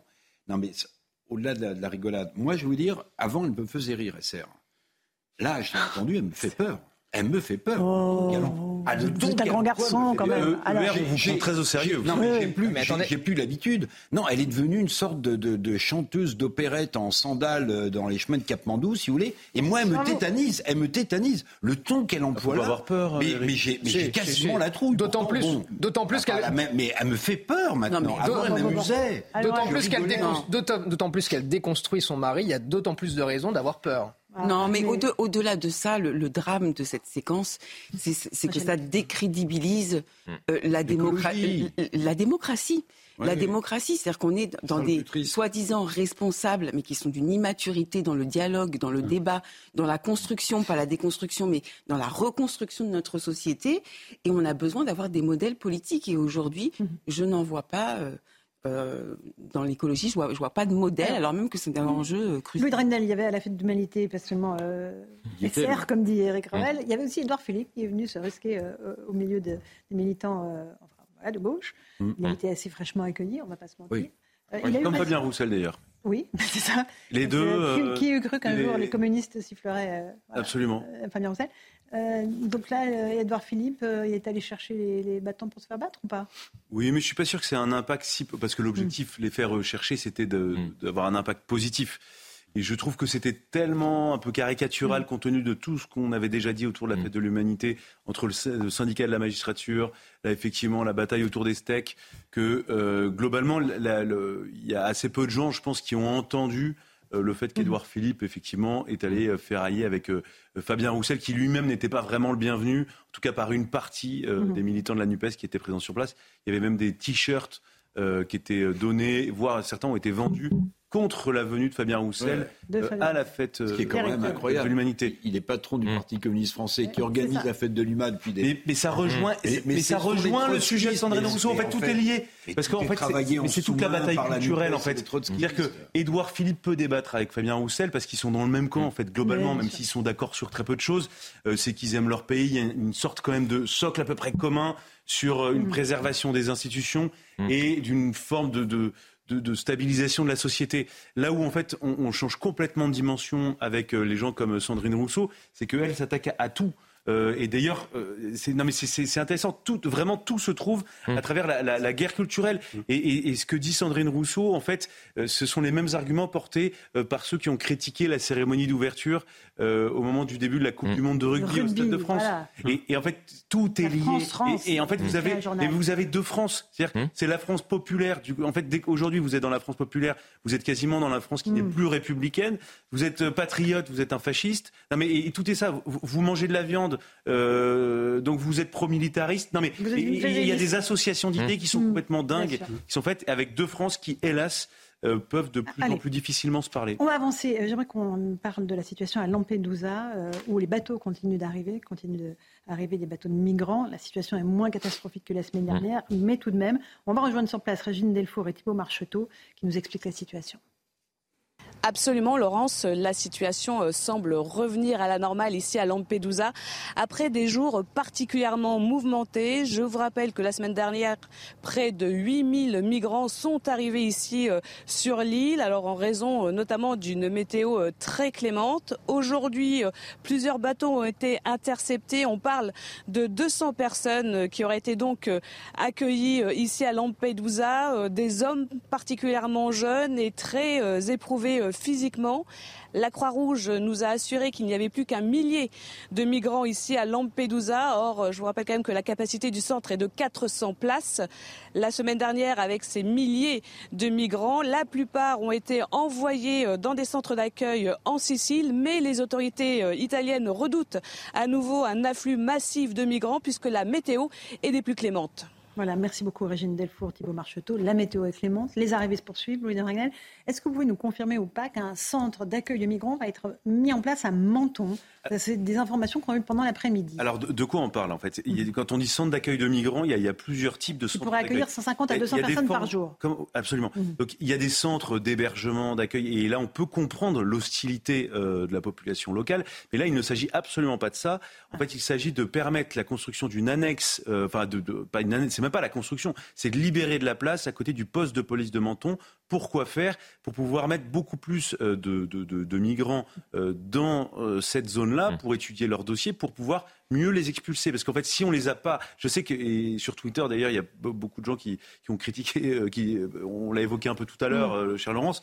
Mais en fait, s'il y a qui ont critiqué la mise en place de ce centre, oui, qui existe déjà en réalité. Mais en fait, globalement, s'il n'y a pas plus de place, plus de capacité, eh bien en fait, les migrants vont se retrouver dans la nature et on va les perdre. Et on perd leur trace. il ne Ce qui s'est passé avec le chien de Viking, où tous les migrants. Exactement. Mais là, en fait, on parle. C'est quasiment, c'est quasiment un centre de rétention en fait qu'on va mettre en place. Pourquoi?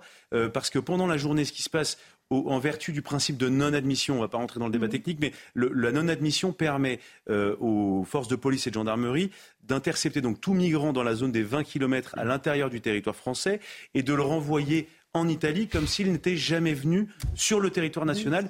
et ça, ça permet d'être extrêmement efficace. Voilà. C'est pas la solidarité européenne. Hein. en ce moment. je termine simplement euh, sur ce sujet. Le problème, c'est que ça, ça fonctionne la journée. La nuit, les Italiens ne les reprennent pas. Ah et, donc, et donc, comment, en fait, aujourd'hui, la plupart des traversées de la vallée de la Roya se produisent hmm. euh, la nuit, eh bien, il faut qu'on puisse. Donc, il y a des gens qui sont interceptés donc toutes les nuits. Hmm. Euh, et d'ailleurs, on peut rendre hommage. C'est des, des, militaires de l'armée de terre hein, qui hmm. font ça, parce que c'est des zones montagneuses très, Il y a une hypocrisie totale. Et, Alors, terminez Louis. Et, je termine simplement. Voilà. Et donc, c'est ça, voilà, euh, très simplement, qui permet d'être efficace la nuit pour pouvoir les expulser, les renvoyer à l'Italie. Il y a une hypocrisie totale. Il y a un, un, collègue à vous qui était sur ce plateau il y a deux jours qui nous expliquait que justement dans cette région, ils avaient intercepté plus de 24 000 migrants qui étaient arrivés, qui avaient traversé la frontière. Et je lui avais posé la question, vous les renvoyez vers où? Et effectivement, il nous disait exactement la même chose que ce que vient d'expliquer Louis Dragnel à l'instant. On les renvoie vers l'Italie. Alors que se passe-t-il? Eh bien, deux jours plus tard, ils tentent de revenir en France et on les envoie de nouveau en Italie. C'est exactement ce qui se passe depuis des années et il y a une hypocrisie totale entre les États membres de l'Union européenne. Hein, on en accueille bien ah évidemment d'autres, mais là, de quoi on discute en ce moment entre les différents États membres De mettre en place un mécanisme de solidarité? De quoi s'agit-il? De répartition des migrants. On répartit les migrants qui sont arrivés en Italie, puisque 80% d'entre eux arrivent en Italie, soit on paye l'Italie à hauteur de 20 000 euros pour qu'il les garde. Vous savez combien coûte un migrant, ne serait-ce que de l'accueillir, d'étudier ensuite sa demande potentiellement de régularisation et s'il est débouté du droit d'asile de le renvoyer des dizaines de milliers d'euros. C'est 400 millions d'euros qui sont alloués à l'expulsion. Mmh. Je parle de l'ensemble des moyens, que ce soit euh, techniques, financiers, euh, les centres d'accueil, centres de mmh. rétention ou autres. 400 millions d'euros pour en expulser quelques dizaines de milliers par an. Mais Florian, d'où vient le problème? Non, mais le, problème, il y a, le, vrai problème, c'est qu'on pense qu'il peut y avoir un jour un principe de solidarité entre les pays de l'Union européenne. Ça ne verra jamais le jour. Pourquoi? Parce qu'on défend chacun des intérêts qui sont divergents. Regardez le revirement de l'Allemagne ces derniers jours. Et en fait, je pense qu'il faut sortir. Tous ceux qui, tous les politiques aujourd'hui qui vous disent oui, il faut être solidaire, il faut faire ça en solidarité avec les autres pays, en réalité savent pertinemment que ça ne fonctionnera pas pourquoi? Parce qu'en fait, le mécanisme de solidarité crée l'appel d'air. Et en fait, hein si on veut sortir de l'appel d'air, il faut simplement être dans une hein logique de coopération, c'est-à-dire on hein mutu, on peut. Moi, je trouve qu'il faut le faire pour le coup de manière européenne. La solution, elle ne peut être qu'européenne. Il faut aider l'Italie à, mieux euh, refouler ses migrants. Il faut les dissuader de partir. Et je rappelle simplement une chose la plupart des gens qui euh, sont venus à Lampedusa cette semaine, la semaine dernière et qui veulent arriver en France ne sont pas des demandeurs d'asile, ils ne sont pas éligibles à l'asile. Ce sont des migrants économiques. La nationalité de provenance, ce ne sont pas des gens qui viennent des pays en guerre. Est-ce que la France sera ferme on, écoute juste Gérald Darmanin, qui était l'invité ce matin de Sonia Magouk sur CNews Europe 1, et je vous passe la parole, Jean-Christophe il ne peut pas avoir comme message donné aux personnes qui viennent sur notre sol qu'ils sont, euh, quoi qu'il arrive, euh, dans nos pays euh, accueillis. Ils sont accueillis que s'ils respectent les règles de l'asile, s'ils sont persécutés. Mais si c'est une immigration qui est juste irrégulière, non. La France ne peut pas les accueillir comme d'autres pays. La France est très ferme. Vous savez, j'entends souvent que c'est le pays où il y a le plus de demandeurs d'asile. C'est tout à fait faux. Nous sommes le quatrième pays, derrière l'Allemagne, derrière l'Espagne, derrière l'Autriche. Et notre volonté, c'est d'accueillir bien sûr ceux qui doivent l'être, les persécutés politiques, mais nous devons absolument renvoyer chez eux ceux qui n'ont rien à faire en Europe. Voilà, euh, c'était Gérald Darmanin ce matin, Jean-Christophe Couvi. Euh, qu'est-ce que ça signifie aussi pour les policiers sur le terrain? Euh, sur les policiers, les policiers, bah, justement, ils vont à Menton, ils vont toujours, la, comme on disait, dans les 20 km qui longent les, les frontières, pour essayer effectivement d'interpeller euh, de l'immigration. C'est la lutte contre l'immigration clandestine. Hein. Donc on envoie les CRS aussi, euh, on envoie nos collègues de la mm. police aux frontières, les collègues des commissariats. Et l'idée, bah, effectivement, c'est de les interpeller. Alors souvent, alors soit ils sont rentrés par un pays tiers et donc on les renvoie sur ce pays, ce qu'on appelle les Dublins et Dublinés. Donc c'est assez souvent à mm. Menton, c'est l'Italie, donc on les renvoie. Et en fait, c'est du ping-pong. Ils mm. reviennent, on les renvoie, ils reviennent, on les renvoie. C'est un peu schizophrène. Hein. Donc on vit ça nous tous les jours. On a besoin de psy parce que vraiment on comprend plus rien. Euh, et, et d'un autre côté. Euh, euh, quand on en interpelle et qu'on les met en centre de rétention administrative, déjà on tourne à peu près à 70% de capacité dans les centres de rétention. On n'a pas assez de policiers pour occuper les, pour garder les centres de rétention administrative. Et donc je rebondis, euh, une personne qu'on expulse coûte à la collectivité 14 000 euros en moyenne, et une personne en centre de rétention euh, quotidiennement coûte 690 euros contribuables. Voilà, donc on peut faire euh, tous les discours possibles, on peut faire des invocations. Euh, moi, allez vous balader effectivement dans des villes moyennes, à Nantes, tout ça, et vous verrez qu'on a des, des, des, personnes immigrées qui n'ont rien à faire sur le sol français, qui ne sont pas expulsées, qui ont une OQTF en main, et au bout d'un mois, elle est plus valable, et ainsi de suite. Et donc, c'est. On les répartit, on les répartit. Allez, il est 18h33, on a pris un peu de retard, mais c'est l'heure du rappel des titres de l'actualité avec Simon Guillain. Tornades, inondations et coulées de boue. Les départements de l'Ardèche, de la Drôme et de l'Isère ont été particulièrement touchés par les orages. La situation est également problématique dans l'Hérault. Le ministre de l'Intérieur annonce déclencher de manière accélérée la procédure de reconnaissance de catastrophes naturelles. À quelques jours de la Fashion Week, une enquête a été ouverte après le vol samedi de plus de 50 pièces de la prochaine collection de la maison Balmain. C'est son directeur Olivier Roustin qui l'a annoncé sur les réseaux sociaux. Le chauffeur qui transportait la cargaison a été attaqué dans la nuit de samedi à dimanche entre l'aéroport de Roissy-Charles de Gaulle et le siège de la maison de couture. Et puis, cinq anciens prisonniers américains en Iran sont arrivés aujourd'hui à Doha. C'est le fruit d'un accord d'échange de détenus avec les États-Unis conclu avec la médiation du Qatar. L'avion qatari a atterri sur le tarmac de l'aéroport de Doha cet après-midi. Et suite à cet échange, eh l'ONU espère une baisse des tensions entre les États-Unis et l'Iran. Ou Simon Guélin pour se rappel des titres de l'actualité, 18h34. On fait une toute petite pause sur CNews et sur Europe 1. On se retrouve dans un instant en punchline. On évoquera le cas du jeune Nicolas, 15 ans, qui, euh, après euh, un épisode de harcèlement, a mis fin à un séjour à Poissy. La, la lettre qu'a envoyée le rectorat à ses parents l'an dernier est absolument intolérable. Nora Fraisse, fondatrice de Marion, la main tendue, est notre invitée dans un instant. A tout de suite. 18h39, on se retrouve en direct dans Punchline sur CNews et sur Europe 1 pour parler du harcèlement à l'école. On a été rejoint par Nora Fraisse, bonsoir, fondatrice de Marion la main tendue, c'est votre association et Marion c'est le prénom de votre fille voilà, qui a mis fin à ses jours. Euh, comme le jeune Nicolas, 15 ans, euh, qui lui euh, est passé à l'acte début septembre à Poissy. La lettre que le rectorat a envoyée à ses parents, et ça, ça date du mois de mai dernier, les parents ont signalé au rectorat les faits de harcèlement dont étaient victimes leur fils, est absolument inadmissible. On fait le point avec Corentin Brio, et puis je, je pense qu'on va entendre votre colère, Nora Fraisse, parce que tout ça est mm. vraiment inacceptable. Le 18 avril dernier, les parents de Nicolas s'adressaient au proviseur du lycée, un peu plus d'un mois après leur dernier entretien pour préciser que la situation de leur fils harcelé dans son lycée ne s'améliorait pas. Inquiets pour la santé de leur fils, les parents indiquent qu'une procédure judiciaire a été entamée face à l'inaction du lycée. Il est incompréhensible que vous puissiez laisser un adolescent subir une telle violence verbale et psychologique dans votre établissement sans réagir d'une quelconque manière. Aussi, allons-nous déposer plainte et vous considérer comme responsable si une catastrophe devait arriver à notre fils? Un peu plus de deux mois plus tard, le 4 mai 2023, le rectorat de Versailles adresse une réponse aux parents et dénonce le ton agressif de ces derniers envers l'établissement scolaire. Les propos que vous avez tenus et le comportement que vous avez eu envers des personnels de l'éducation nationale sont inacceptables. Je les réprouve de la façon la plus vive.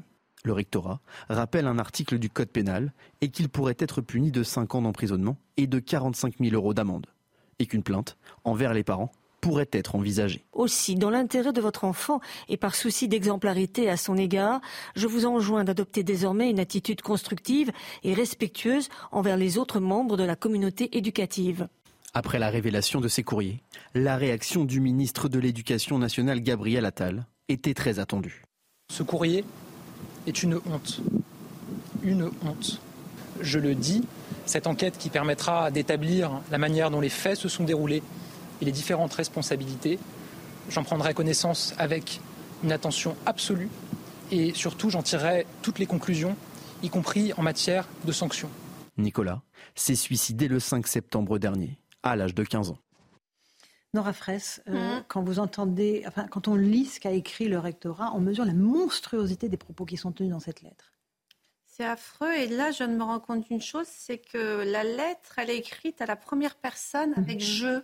On ne sait pas qui est derrière le mhm. jeu. Est-ce que c'est la rectrice à l'époque bah, faut aller jusqu'au bout du concept. Il y a marqué affaire suivie par deux petits points et du blanc.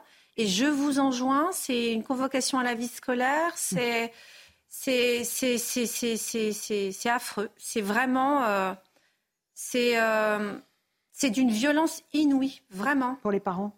Mais pour tout le monde, pour l'enfant, pour les parents, pour la famille c'est un mépris, euh, c'est de la maltraitance.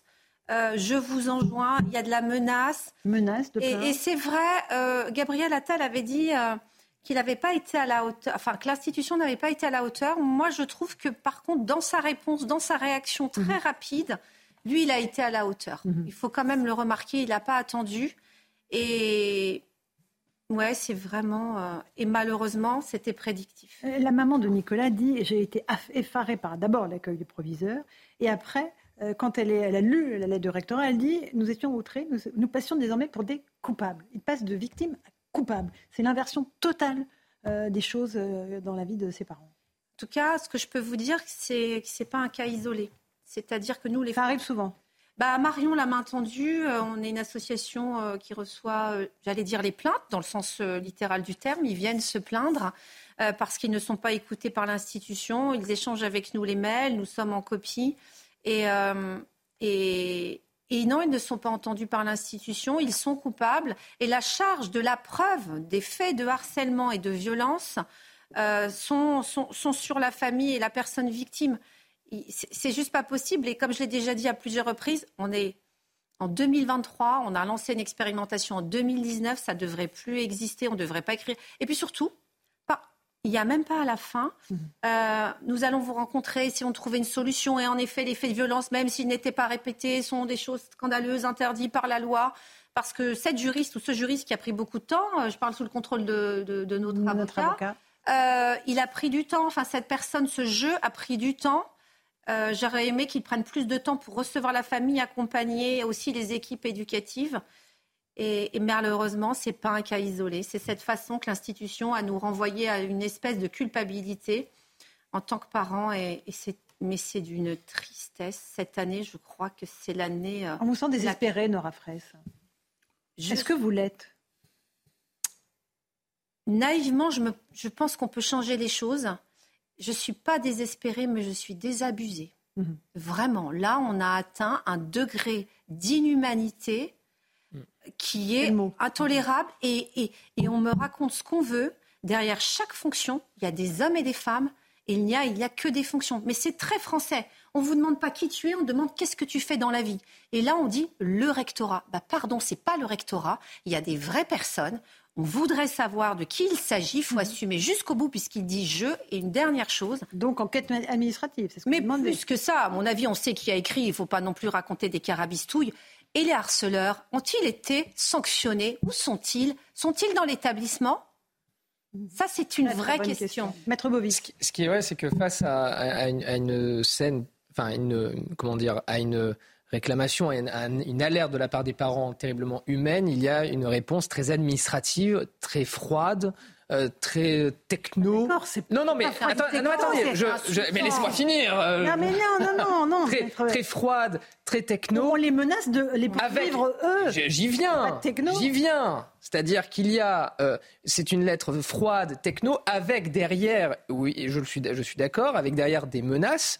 Et c'est là où je voulais en venir, c'est que dès lors que des agents de l'État ne se saisissent pas d'une alerte, que cet euh, immobilisme, quelque sorte, je parle après euh, ce renversement de la charge de la preuve, etc., mais en tout cas cet immobilisme est conduit à un drame, pour moi, cela pourrait donner lieu à une affaire, ce qu'on appelle sur un plan juridique une affaire d'État.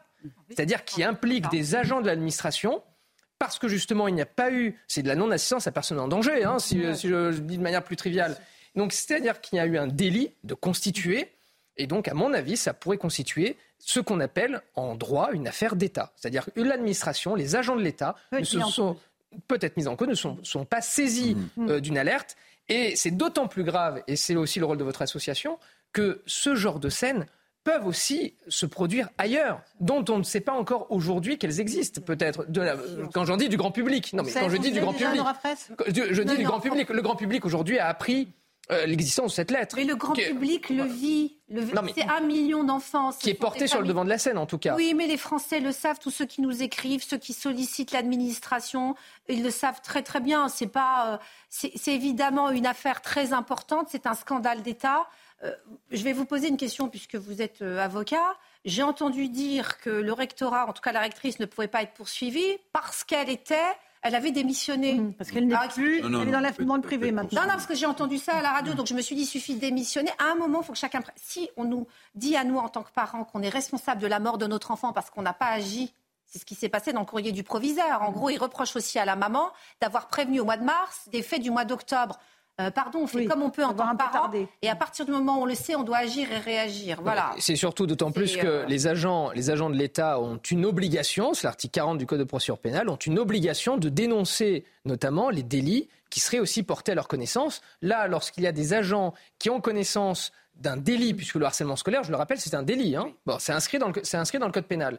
Euh, est un délit que ces personnes-là, ces agents ne réagissent pas, ne se saisissent pas de ce sujet. Ils auraient dû être dénoncés au procureur de la République euh, par le truchement de l'article 40 du code de procédure pénale. Ça n'a pas été fait. Donc effectivement. Et donc là, le recteur ou la rectrice de cette académie peut être poursuivi, euh, même ah s'il ben, n'est pas dans la fonction publique. Bah, c'est ce qui, c'est ce qu'en tout cas j'incite. Mais lorsque je, je, parlais tout à l'heure des autres, des autres, des autres affaires, c'est aussi le rôle de votre association de porter sur le devant de la scène ah bah, ces scandales.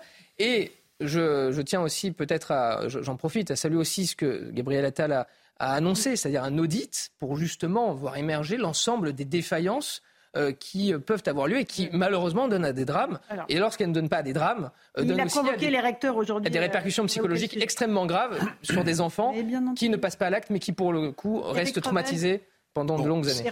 On, va quand même donner son nom. Cette rectrice à l'époque du rectorat de Versailles, c'est Charline Avenel, euh, qui était euh, à la tête du rectorat à Versailles. On ne sait pas si c'est elle qui est l'auteur du courrier. Alors, euh, on ne sait pas si c'est l'auteur du courrier, non, on ne sait pas. Mais d'ailleurs, elle pourrait se manifester au moins hmm. pour dire qu'elle regrette ou je ne sais pas. Mais moi, ce qui me tétanise aussi, je vais vous dire, c'est l'espèce de responsabilité collective de l'administration. Hmm. Parce qu'un courrier comme celui-ci, pour pas reprendre un terme que vous aimez, ça passe de, de, parapheur en parapheur. C'est-à-dire qu'il y a celle qui l'écrit ou celui qui l'écrit, il y a celui qui les relie, etc. Et puis il y a celui qui signe. Mais tous les gens qui, ont, qui sont dans la chaîne de, mmh. commandement de l'administration, ils ne sont pas choqués par les termes employés. Il n'y en a pas un qui dit hiérarchie ou pas, mais enfin quand même, madame, vous n'allez pas les menacer d'emprisonnement et, d'amende alors que c'est leur enfant qui est en danger. Non, non. Ça passe crème jusqu'à celui qui signe. Alors je ne sais pas si c'est la rectrice de l'époque qui s'est recyclée à un poste très intéressant dans le privé et dans une très belle entreprise qui traite d'éducation, mais c'est un vrai, vrai, vrai, vrai sujet. Parce que le rectorat de Versailles, je ne dis pas la, le recteur de Versailles, mais le rectorat de Versailles, il est aussi dans l'affaire, entre guillemets, dramatique de Samuel Paty. Et oui, oui, et de Marion oui. et C'est sûr qu'il y a... Et de Marion y a l'auteur du, il y a l'auteur du courrier, mais après, effectivement, il y a toutes les autres personnes qui ont vu passer ce courrier à travers les parapheurs hein, et qui ont fait passer la signature. Avoir peur aussi. Hein. Un fonctionnaire, ça fonctionne. Hein. Non, mais je les défends pas. mais, il y a la peur des sanctions. Il y a la peur des sanctions, il y a la peur de la hiérarchie. Il y a une responsabilité individuelle, il y a une responsabilité collective euh. qui se dilue, et du coup, personne n'est concerné. C'est la faute de personne, et personne ne se sent coupable. Quel est votre sentiment? Mon sentiment, effectivement, bon, je, suis extrêmement choquée par, euh, comme nous tous, hein, par ce courrier, mais encore plus par le mot dans un souci d'exemplarité. Mmh. Euh, ça, je trouve ça tellement méprisant et, encore pire, c'est la non-reconnaissance de ce délit, la non-reconnaissance des violences exercées par cet enfant. Ça fait comme si l'enfant, sur cet enfant, pardon, ça fait comme si euh, cet enfant avait menti et qu'on ne reconnaissait pas du tout son mal-être, etc. Je, pense que ça, ça doit rendre dingue des enfants et des parents euh, d'avoir ce courrier-là. Euh, évidemment, on peut saluer, euh, on peut saluer la réaction de Gabriel Attal, mais à l'heure où justement, avec les crises qu'on a eues, notamment dans les banlieues, de dire que voilà les parents, il fallait qu'ils soient en responsabilité pour protéger leurs enfants. Et eh ben il y a des parents qui le font, qui sont attentifs à leurs enfants, qui essaient de les protéger un maximum. Et là, l'institution n'est pas là. C'est une honte. Qu'est-ce que vous réclamez aujourd'hui? Ah, je... Oui, c'est vrai, on dit toujours que je réclame, mais ça fait dix ans que je réclame. Je ne sais pas, il faut peut-être que je change de langue, peut-être que je ne maîtrise pas assez la langue française. Euh, bah, je réclame d'abord des sanctions vis-à-vis de cette personne hein, qui a écrit ça, et puis toute la chaîne, euh, voilà, toutes les personnes qui ont permis euh, l'envoi de ce courrier. Vous êtes en contact avec les parents de Nicolas? Pas directement? Il y a un échange, mais je, mmh. voilà. Mmh. J'ai trop de respect pour l'avoir vécu, et, et, je trouve cette famille d'une dignité incroyable, comme toutes les familles endeuillées. Euh, je suis très déçue que le plan lié à la lutte contre le harcèlement soit présenté que le 25. J'avais euh, bah, réclamé, en effet, un Grenelle du harcèlement, qu'on soit tous autour de la table, les familles, euh, les personnels de direction qui se démènent. Il ne faut pas jeter le discrédit sur l'ensemble. Voilà, là, c'est une affaire. L'Académie de Versailles, c'est un vrai sujet. C'est un vrai sujet. Au ministère, ils le savent. Ça fait plusieurs années qu'on les alerte. Après, c'est de leur responsabilité. Euh, qu'on soit avec aussi les collégiens, les lycéens, les, les syndicats d'enseignants. Il faut qu'on soit autour de la table, qu'on ait un vrai budget, parce que ça, c'est vraiment le trou dans la raquette en France. On a un million d'enfants harcelés, et puis peut-être s'occuper des harceleurs. Et là, je demande aussi deux choses, euh, parce que pour moi, c'est très symbolique. je le répète, je le dirai euh, tant que j'aurai vie, et tant que ce ne sera pas fait, il faut qu'à la rentrée parlementaire, euh, la France rende hommage à ses enfants et à ses familles, parce que là, ça a été une catastrophe. Ça fait dix ans que c'est une catastrophe. J'invite les parlementaires, les sénateurs, le gouvernement et les députés à observer une minute de silence pour ces enfants. Alors c'est sûr, on ne boulera pas de voiture. Alors c'est sûr qu'on n'ira pas crier. C'est sûr qu'on détruira personne. Mais en attendant, ces enfants sont plus là. C'est difficile. Moi, dix ans après, Marion, elle est tout le temps avec moi. Et, euh, et, je lui ai promis, et je promets à tous ces enfants de me battre. Je demande aussi euh, qu'on soit reçu et arrêter ce mépris de classe. Je vais vous dire, je suis très heureuse que Gabriel Attal arrive. J'étais très triste du départ de Jean-Michel Blanquer, qui avait mis le carré régalien, qui avait mis le harcèlement euh, comme un sujet central pendant un an et demi. Moi, je vais vous dire, on n'a jamais été reçu par le précédent ministère. Toutes les informations qu'on remontait n'étaient pas prises en compte. Euh, nous étions une association partenaire. Euh, on a eu un grand mépris vis-à-vis de nous. Je vais rencontrer Gabriel Attal. Je vais lui dire qu'il faut qu'on agisse. Cette semaine, je crois? Je vois jeudi à 15h. et je garderai ma liberté de ton parce que les enfants, c'est impérieux et puis un budget dédié. Et je crois qu'on s'est trompé les 18 derniers mois. La France a eu une politique publique de lutte contre le harcèlement qui n'était pas une politique publique de lutte contre le harcèlement. On nous a menti. Toutes les communications, toutes les prises de, ben oui, toutes les prises de parole étaient autour des réseaux sociaux. Alors forcément, si on ne parle que des réseaux sociaux, c'est la faute des plateformes. Comme ça, moi, j'ai pas éduqué les enfants, j'ai pas géré, on s'en lave les mains. Et juste rappeler que l'Académie de Versailles est une académie qui, était euh, qui expérimentait le programme, programme de prévention du harcèlement à l'école depuis 2019. Donc ce n'est pas, une, pas une, académie qui démarre. Et puis par ailleurs, elle devait expérimenter les parents ambassadeurs. Ça s'est arrêté mmh. et on ne sait mmh. pas pourquoi. Donc moi, je demande quand même aux Français de réagir. Si c'était votre enfant, je peux vous dire que ça serait difficile de combattre face à cette institution. Et je dis aussi, aujourd'hui, et l'a bien fait, Monsieur le ministre, de réclamer un audit des rectorats. Mais il y en a beaucoup qui sont passés sous le radar. Beaucoup de choses ne sont pas remontées. Il faut peut-être faire un audit à l'intérieur aussi du siège. Parce qu'il se passe aussi d'autres choses. Tout n'est pas du fait du rectorat. Et dire aux enseignants, on est avec vous. Je sais que c'est difficile. Et aux familles, ne soyez pas découragés. Mm. Et surtout, ne vous laissez pas intimider. La vie de votre enfant est plus importante que ce type de lettre de quelqu'un qu'on ne connaît pas, ce jeu qui aujourd'hui n'ose pas dire son nom. Voilà, Nora Fraisse, merci beaucoup de ce témoignage. Ce cri du cœur, ce soir dans Punchline sur CNews et sur Europe. Euh, l'association, c'est Marion La Main Tendue. Merci Rachel Kahn, Maître Bovis, Eric Revel. Dans un instant sur Europe 1, vous retrouvez Hélène Zélani pour l'information. Et sur CNews, Christine Kelly et ses débatteurs pour Face à l'info. Bonne soirée à vous sur nos deux antennes. À demain.